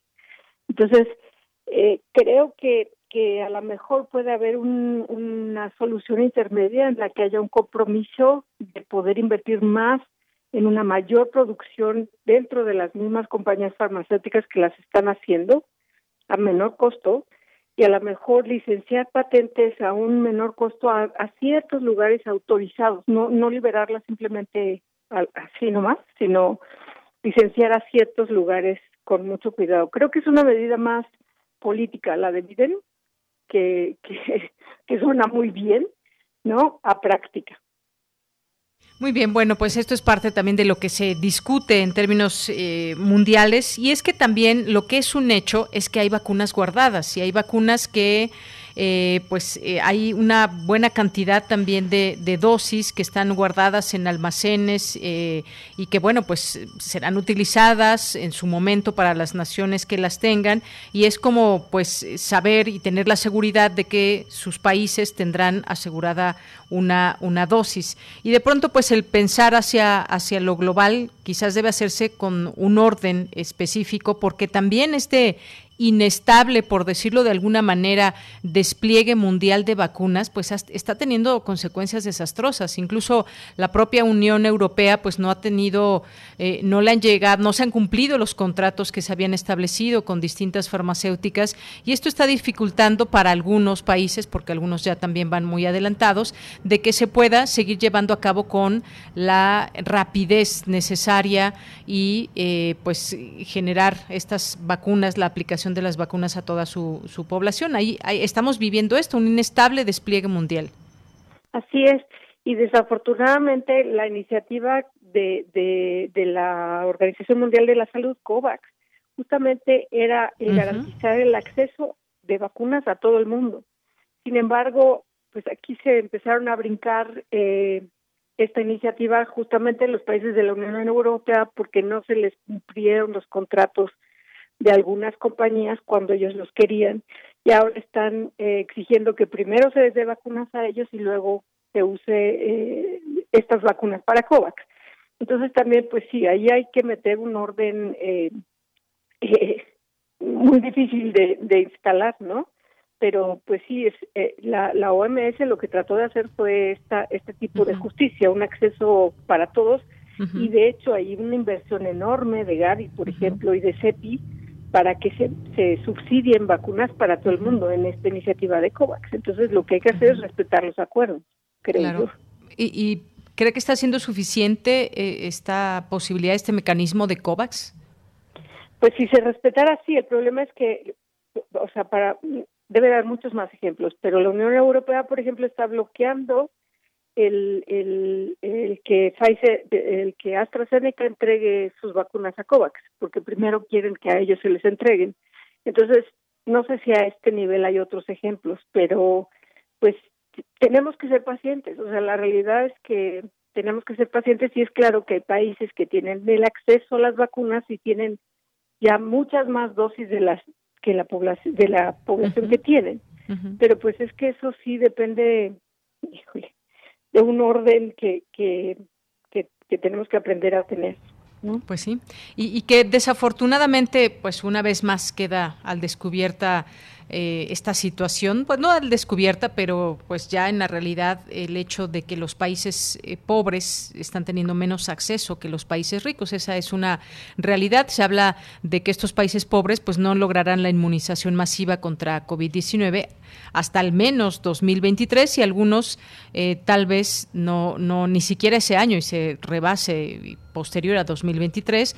Esto según un nuevo pronóstico que ha realizado The Economist Intelligence Unit y pues bueno este estudio eh, plantea eh, pues esta realidad tan cruda y que divide durante los próximos años con un grupo de naciones desarrolladas. Lo compara y en el último informe también de pronóstico trimestral de este estudio, pues revela también que si bien la vacunación contra COVID-19 ha avanzado en los países desarrollados, la inmunización masiva llevará tiempo. Es decir, tenemos estas realidades de las cuales pues también es importante hablar y saber, eh, pues conocer de estos mecanismos como el de COVAX que usted mencionó y saber por qué no está funcionando quizás de la manera más óptima para que lleguen vacunas a, a los distintos sitios donde aún en este momento pues no han llegado y hay varios países, por ejemplo, de África, donde eh, pues siguen sin recibir ninguna dosis y se encuentran eh, algunos países como Burkina Faso, Chad, Burundi, eh, Tanzania, entre algunos algunos otros. Sí, y, desafortunadamente lo que es claro es que no vamos a estar a salvo hasta que todos estemos a salvo. Esto sí es muy claro, o sea, a menos de que nos encerremos en nuestros países y no permitamos entrada ni salida de nadie, que es irreal. Es irreal, exacto. Eh, simplemente por conveniencia necesitamos que todo el mundo se vacune. Si tenemos, eh, digamos que islas o, bueno, no islas, pero partes del mundo, pobres o ricos, que no se vacunan, no, no vamos a estar seguros porque el virus va a seguir ahí y cualquier viaje o cualquier importación, exportación de cosas puede volver a aumentar brote. Acordémonos de que no todo el mundo se puede vacunar. Hay personas que por cuestiones de salud, porque son inmunodeficientes, etcétera, en cualquier lugar son susceptibles. Entonces, sí, yo creo que cualquier medida la tenemos que tomar en favor de todos, no nomás de unos poquitos. Claro, pues la preocupación debe ser mundial, que no esté, eh, que no lleguen vacunas a todo el mundo es una preocupación que debiera ser así mundial, porque esta inmunización pues debe ser del mundo. Este virus llegó justamente, pues viajó a través de las personas de distintas maneras y en distintos países. Y además hay variantes y va mutando este virus eh, por lo que pues podríamos tener una situación difícil si no eh, llegan vacunas a todo el mundo. Pues doctora, muchas gracias. Quizás solamente le pediría que, que, nos despidamos con un mensaje a nuestro público. He tenido oportunidad de platicar con muchas personas y entre esas muchas personas que hablan de la vacuna, muchas que ya tuvieron oportunidad de recibir su primera, segunda dosis, pero también hay un número que quizás no sea muy amplio ni sea la mayoría, pero hay un un cierto número de personas, personas que no se quieren vacunar porque tienen temor a la vacuna. Hay, me dicen algunos, hay información alternativa que pues refiere que no se sabe exactamente eh, que se sepa todo lo que puede provocar una vacuna contra COVID-19. ¿Qué les puede decir a todas estas personas que pues no se deciden o no creen en en, la vacuna y que puede ser la solución a esta enfermedad. Sí, eh, yo creo que es importante que sepan que sí hay efectos secundarios, pero que son muy, muy escasos. Si hacen los números, los, los casos que oímos de algún problema con las vacunas son uno en cien mil personas, uno en un millón de personas. Y el riesgo de no vacunarse es muchísimo más alto. El riesgo de caer en una enfermedad severa y muerte es mucho más alto a un efecto secundario que puede ser atendido rápidamente. Entonces, mi recomendación es que lo que, que que comparen que, a qué le tienen más miedo a una reacción secundaria por una vacuna que puede ser tan simple como un dolor de brazo o a tener todo el tiempo el riesgo de poder eh, enfermarse y enfermar a alguien de la familia con esta enfermedad que puede resultar mortal. Así es. Bueno, pues a tomarse en cuenta pues las opiniones sobre todo de los expertos, los científicos, quienes están dedicados a este estudio y desarrollo de las vacunas. Gracias, doctora Susana, por estar una vez más con nosotros aquí en Prisma RU de Radio UNAM. Gracias, con gusto. Muy buenas tardes, hasta luego. Pues fue la doctora Susana López Charretón del Departamento de Genética del Desarrollo y Fisiología Molecular del Instituto de Biotecnología de la UNAM. Y continuamos.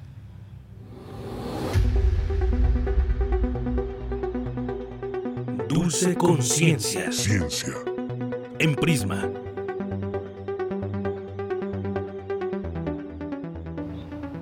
Bien, pues miércoles, miércoles de ciencia con Dulce García, que ya se encuentra con nosotros vía telefónica. ¿Cómo estás, Dulce? Muy buenas tardes. Así es, Deyanira, muy bien, muchas gracias. Muy buenas tardes a ti al auditorio. Bella, hoy vamos a continuar platicando sobre los incendios forestales. ¿Cómo viste el tema la semana pasada?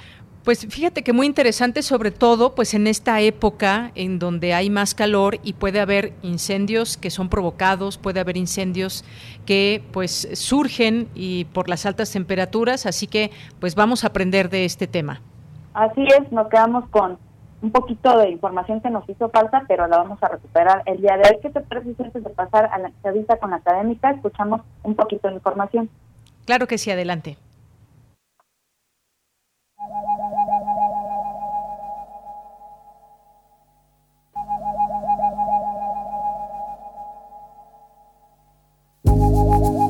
Marzo y abril de este 2021 presentaron una gran cantidad de incendios forestales en más de la mitad del país. La Comisión Nacional Forestal informó de la presencia de 93 incendios activos en 19 entidades. Estos incendios pueden llegar a tener un impacto devastador, pues muchas veces ocasionan la destrucción de un ecosistema y un paisaje. Ejemplo claro son 12 de los incendios antes mencionados, que están afectando nueve áreas naturales protegidas en Baja California, Monterrey, Nuevo León, Tamaulipas, Tamaulipas, Nayarit, San Luis Potosí, Querétaro y Chiapas. Cada año en todo el mundo, durante las temporadas de sequía, aumenta el riesgo de incendios forestales debido a diversos factores, entre los que se encuentra la acumulación de combustible orgánico seco en los bosques y selvas. Un incendio de gran magnitud modifica la calidad del aire y genera gases de efecto invernadero que contribuyen al calentamiento global. Además, se ha observado que en las áreas afectadas por el fuego se puede incrementar la erosión del suelo, que al no tener esa cobertura vegetal que lo protege del impacto de la lluvia, por ejemplo, puede, entre otras cosas, llegar a presentar inclusive inundaciones en las partes más bajas. ¿Cómo podemos ayudar a contrarrestar esta situación?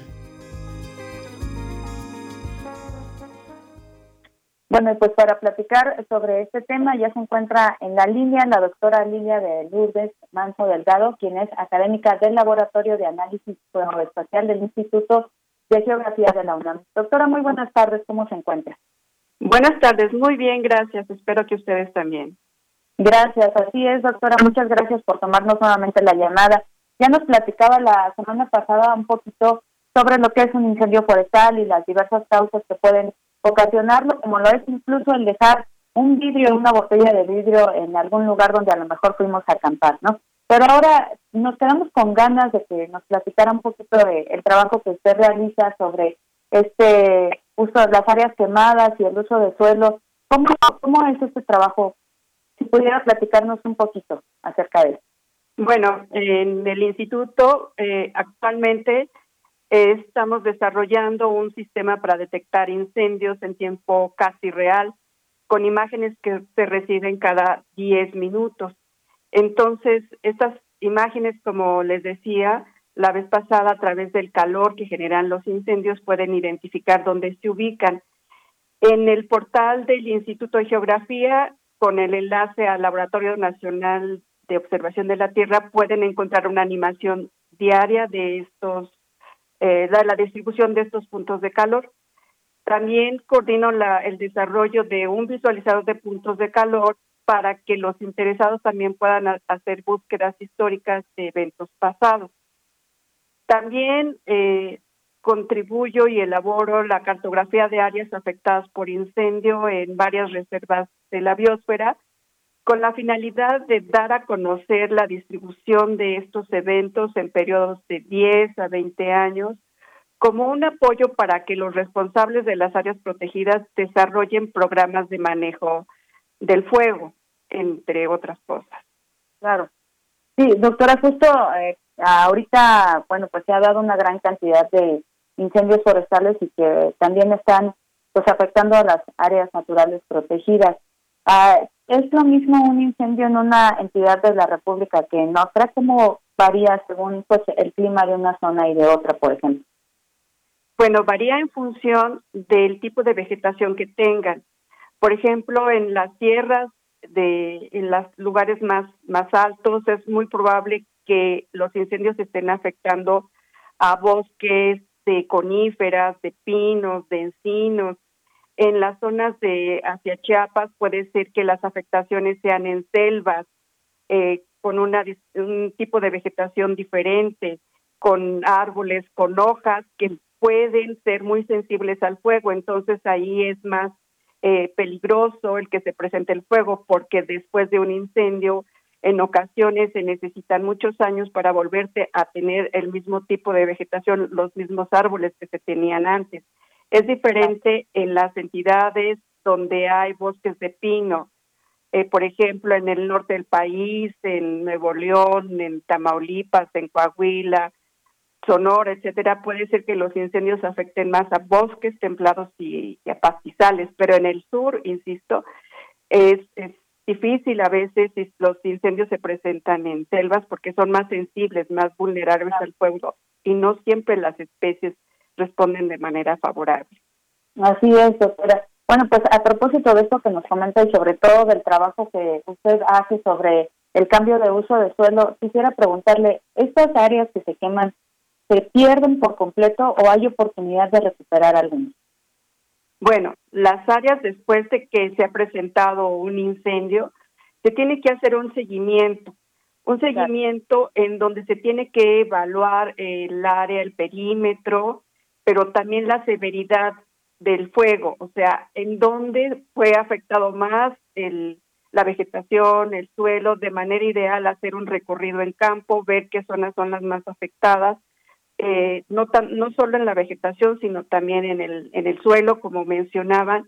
Si el suelo se afecta, si hay mucha eh, ceniza en, el suelo, mucho material quemado, puede eh, ser como un impedimento que haya infiltración del agua. Entonces, en ocasiones, más que ver qué está pasando con la vegetación, también es importante ver qué pasó en el suelo. Entonces, es importante valorar esa eh, afectación del fuego y, también hacer un análisis de ver cómo responde de manera natural un área que se incendió después para ver si hay una eh, recuperación natural de esa área con el banco de semillas que quedó por ahí, con el rebrote de las plantas de manera natural o qué potencialidad tiene el paisaje que está circundando estas áreas afectadas para proporcionar otras semillas. O sea, de, de a corto, en corto plazo hay que evaluar, hay, ver, hay que ver cómo responde el ecosistema. Eh, a un mediano plazo, pues sí es necesario hacer un restablecimiento de esa cobertura vegetal, pero diseñando un programa de restauración o un programa de reforestación. Entonces, de cualquier manera, es tratar de recuperar la vegetación que, existía antes y que de manera ideal sea la misma, no cambiar, si había bosque de pinos, pues no cambiar a eh, elementos que no pertenezcan a esa comunidad. Eh, y a largo plazo, pues también hay que prever que no se presenten otros otros incendios con programas específicos de evaluar el peligro de incendio, estar atentos en los esquemas agropecuarias eh, y tener otros programas eh, en las comunidades para que estén al tanto de ver si hay eh, material combustible que pueda en un momento dado convertirse en un peligro. Entonces, en este caso, sí se recomienda que haya unas quemas preventivas, o sea, utilizar el fuego para hacer alguna limpieza. Pero todo esto apoyado de expertos forestales que puedan ayudar a las comunidades a recuperar el ecosistema afectado por el fuego. Claro que sí, doctora. Súper importante este trabajo que usted junto con sus colegas en el Instituto de Geografía realizan, sobre todo para la prevención de estos incendios. Pues doctora, le agradecemos muchísimo toda esta información que nos proporciona. ¿Alguna red social que quisiera compartirnos? Eh, pues nada más que a veces hay años que hay más incendios y hay que tener más cuidado, hay que estar al tanto de las condiciones meteorológicas y extremar precauciones si uno va al campo, sale, inclusive las vías de comunicación, tratar de evitar eh, tirar algún objeto, cerillos, cigarros o algo que pueda iniciar y propagar un incendio. Y visitar la página del instituto para estar mejor informados. Muchísimas gracias, doctora. Que estén muy bien. Buenas tardes. Gracias, igualmente. Bueno, pues eh, fue la doctora Lilia de Lourdes Manso Delgado, quien es académica del Laboratorio de Análisis Geoespacial del Instituto de Geografía de la UNAM, a quien le agradecemos muchísimo su participación. Yo agradezco su atención, les recuerdo rápidamente en mis redes sociales, Dulce García en Facebook y Dulce García 007 en Twitter.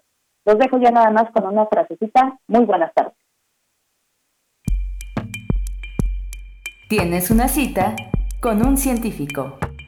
Destruir un bosque tropical para obtener beneficios económicos es como quemar una pintura del Renacimiento para cocinar. Edward O. Wilson, biólogo.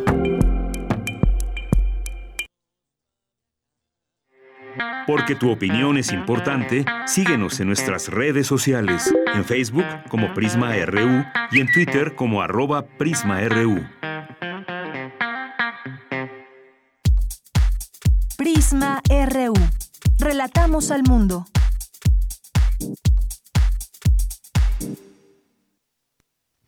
Bien, las 2 con 50 minutos y es momento de irnos a Cultura.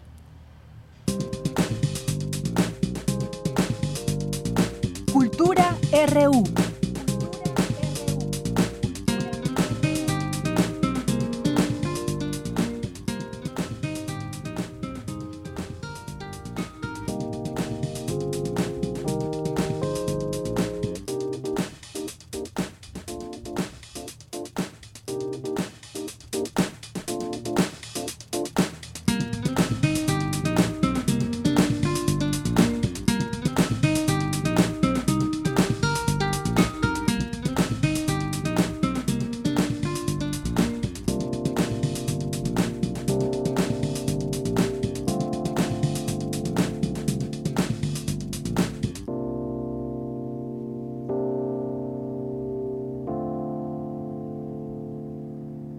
Bien, pues en un momentito más estaremos platicando con Tamara Quirós en este espacio del Aleph, porque pues este festival también muy importante de la UNAM que como muchos otros pues se ha estado se han estado llevando a cabo de manera virtual y siempre pues es importante invitarlos decirles esta edición ahora 2021 de qué trata.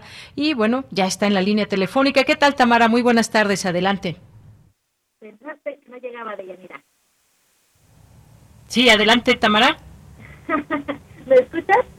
te escuchamos Perfecto, muchísimas gracias. Mira, como siempre es un gusto saludar. Bueno, vamos a tratar de recuperar la comunicación para que se escuche mejor Tamara, porque eh, se escucha la línea un poco mal, así que ahorita en cuanto me indique producción le damos entrada de nuevo para escucharla bien, porque ella nos va a platicar de este festival el Aleph que organiza la UNAM y que pues hoy se en esta ocasión se llamará Fronteras de la Medicina, va a ser el tema de esta edición. Eh, ¿Qué tal, Tamara? ¿Ya me escuchas bien? ¿Nos escuchamos bien? Bueno, en un momentito más la tendremos en la línea telefónica para que nos platique los pormenores de este evento, donde eh, pues los vamos a invitar a ustedes, les vamos a platicar cuál es, cuál es la temática y este festival que muchos de ustedes ya conocen, este festival de arte y ciencia que les decía yo eh, tendrá como tema central fronteras de la medicina, hacia dónde se dirige la medicina si nos preguntamos hacia los tratamientos de diseño individual o hacia la salud colectiva, eh, todo lo que tiene que ver con este tema, cuáles son las fronteras de la medicina. Sabemos este festival también, algunos, algunos datos, eh, se organiza por la Coordinación de Difusión Cultural de la UNAM y se va a llevar a cabo del 20 al 30 de mayo, así que con tiempo les avisamos para que puedan disfrutar de este festival y bueno, pues va a haber eh, invitados, como siempre los hay, y que podemos aprender y escuchar de ellos. Hay muchas actividades también. Ya está en la línea telefónica, Tamara. Adelante, Tamara. Buenas tardes. Ya estoy en la línea de Yanira, esta tecnología que hoy nos jugó un poco sucio, pero qué gusto saludarlos. Y bueno, pues sí, antes de finalizar el programa de hoy, les comparto que hace unas horas se realizó una videoconferencia para dar los detalles de la edición de El Alef, Festival de Arte y Ciencia, que en este año abordará las fronteras de la medicina y este encuentro se realizará del 20 al 30 de mayo. Como tal vez muchos recordarán, en 2020 el ALEF se centró en la reflexión sobre la pandemia por COVID-19. Sin embargo, un año después, a un año después y aún en confinamiento, pues surgen nuevas preguntas y se mantienen otras como el significado de esta crisis de salud a nivel tanto individual como colectivo, el estrés postraumático, las vanguardias que abordó la ciencia para desarrollar medicamentos y vacunas y lo que podemos hacer para tener respuestas preventivas y proactivas ante los problemas de salud que vivimos. Por ello, los cuatro ejes de la LED serán salud mental en el siglo XXI, investigaciones de vanguardia en la fisiología, salud colectiva, la ciencia y el arte de la medicina. En videoconferencia, el doctor Jorge Volpi, titular de la Coordinación de Difusión Cultural de la UNAM, hizo un balance de las dos últimas ediciones virtuales de El ALEF. Escuchemos.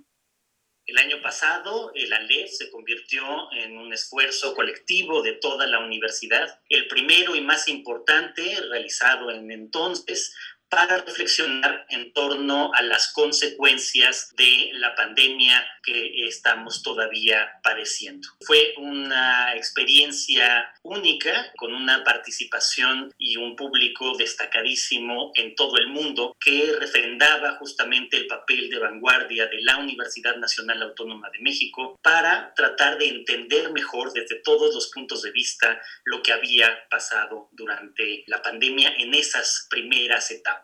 Un año después volvemos todavía en pandemia, aunque ya vislumbrando ahora sí, gracias a las vacunas, este gran invento de la humanidad que en tiempo récord está cambiando ya el panorama de la pandemia. Y nos parece que es natural que entonces la edición de la LEF de este año la dedicásemos pues a una de las disciplinas más eh, relevantes en torno a la pandemia. Por lo tanto, lo hemos titulado Fronteras de la Medicina, nos permita desde múltiples perspectivas y ángulos observar cuál es el estatuto de la medicina en nuestro tiempo y también, por supuesto, cómo la medicina contribuido en ese sentido también a aliviar la pandemia, a imaginar el mundo que nos espera este festival es organizado por la Coordinación de Difusión Cultural de la UNAM, dirigido por Juan Ayala, secretario técnico de Planeación y Programación, y cuenta con la curaduría del divulgador de la ciencia, José Gordon. Tendrá 130 actividades, entre ellas 25 mesas de diálogo, 14 conferencias magistrales y talleres, así como cine, danza y teatro. En esta edición, que será inaugurada el jueves 20 a las 11 de la mañana, Participa el científico israelí Aaron Sechenowitz, ganador del Premio Nobel de Química en 2004, la directora médica de Semtex Club en Berlín, Linae Breiboy, el neurólogo francés Lionel Nassage, así como el neuropsiquiatra mexicano Jesús Ramírez Bermúdez. En la oferta artística figuran la escritora Cristina Rivera Garza y los escritores Juan José Millás, y David Grossman, la artista multidisciplinaria Heidi Bosberg, el colectivo chileno Las Tesis y también el director Sarja Ahari.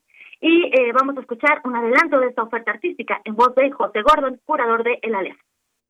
Cuando hablamos de medicina se habla de ciencia en términos de medicina, pero también se habla del arte de la medicina. Y en este marco entonces vamos a examinar, por ejemplo, con el novelista Juan José Millás, cómo las novelas pueden ser una especie de prótesis simbólicas que nos ayudan a repararnos. Y cuando estamos hablando del dolor que enfrentamos en nuestra sociedad, ver qué es lo que nos puede decir el arte. Y en este marco destaco la presencia que tendremos del novelista David Grossman, que nos va a hablar precisamente de lo que quiere decir la escritura y la lectura para enfrentar el dolor. Él tiene un ensayo muy interesante que se llama Escribir en la oscuridad, en donde plantea que a veces el escritor, cuando está enfrentando el dolor más terrible a través del el examen en sus textos de lo que nos está rodeando, de lo que está aconteciendo, dice que esto es como tocar cables eléctricos de alta tensión con las manos desnudas y que el milagro es que sobrevivimos, que de alguna manera el arte nos da resiliencia, posibilidades de enfrentar estos procesos y de sanarnos y de repararnos y de utilizar recursos que están también planteados no tan solo desde el lado de las tecnologías externas, sino también desde el lado de explorar los recursos internos que tenemos para sanarnos, para restablecer equilibrios.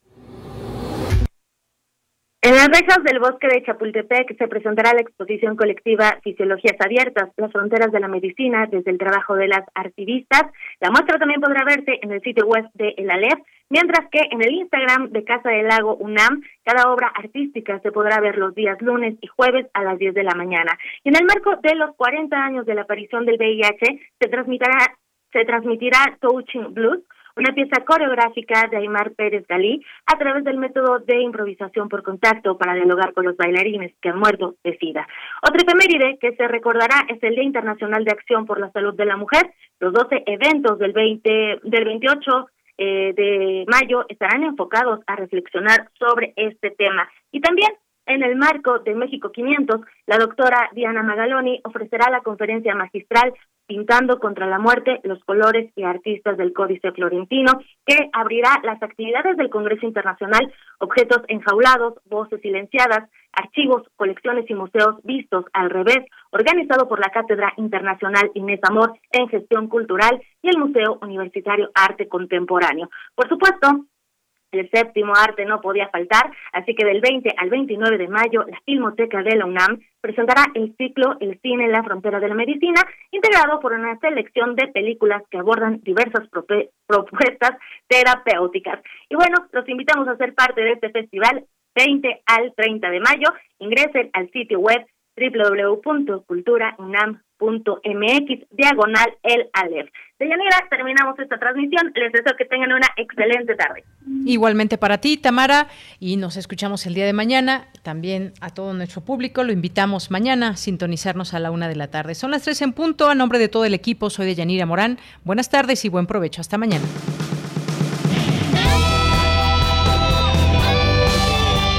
Prisma RU. Relatamos al mundo.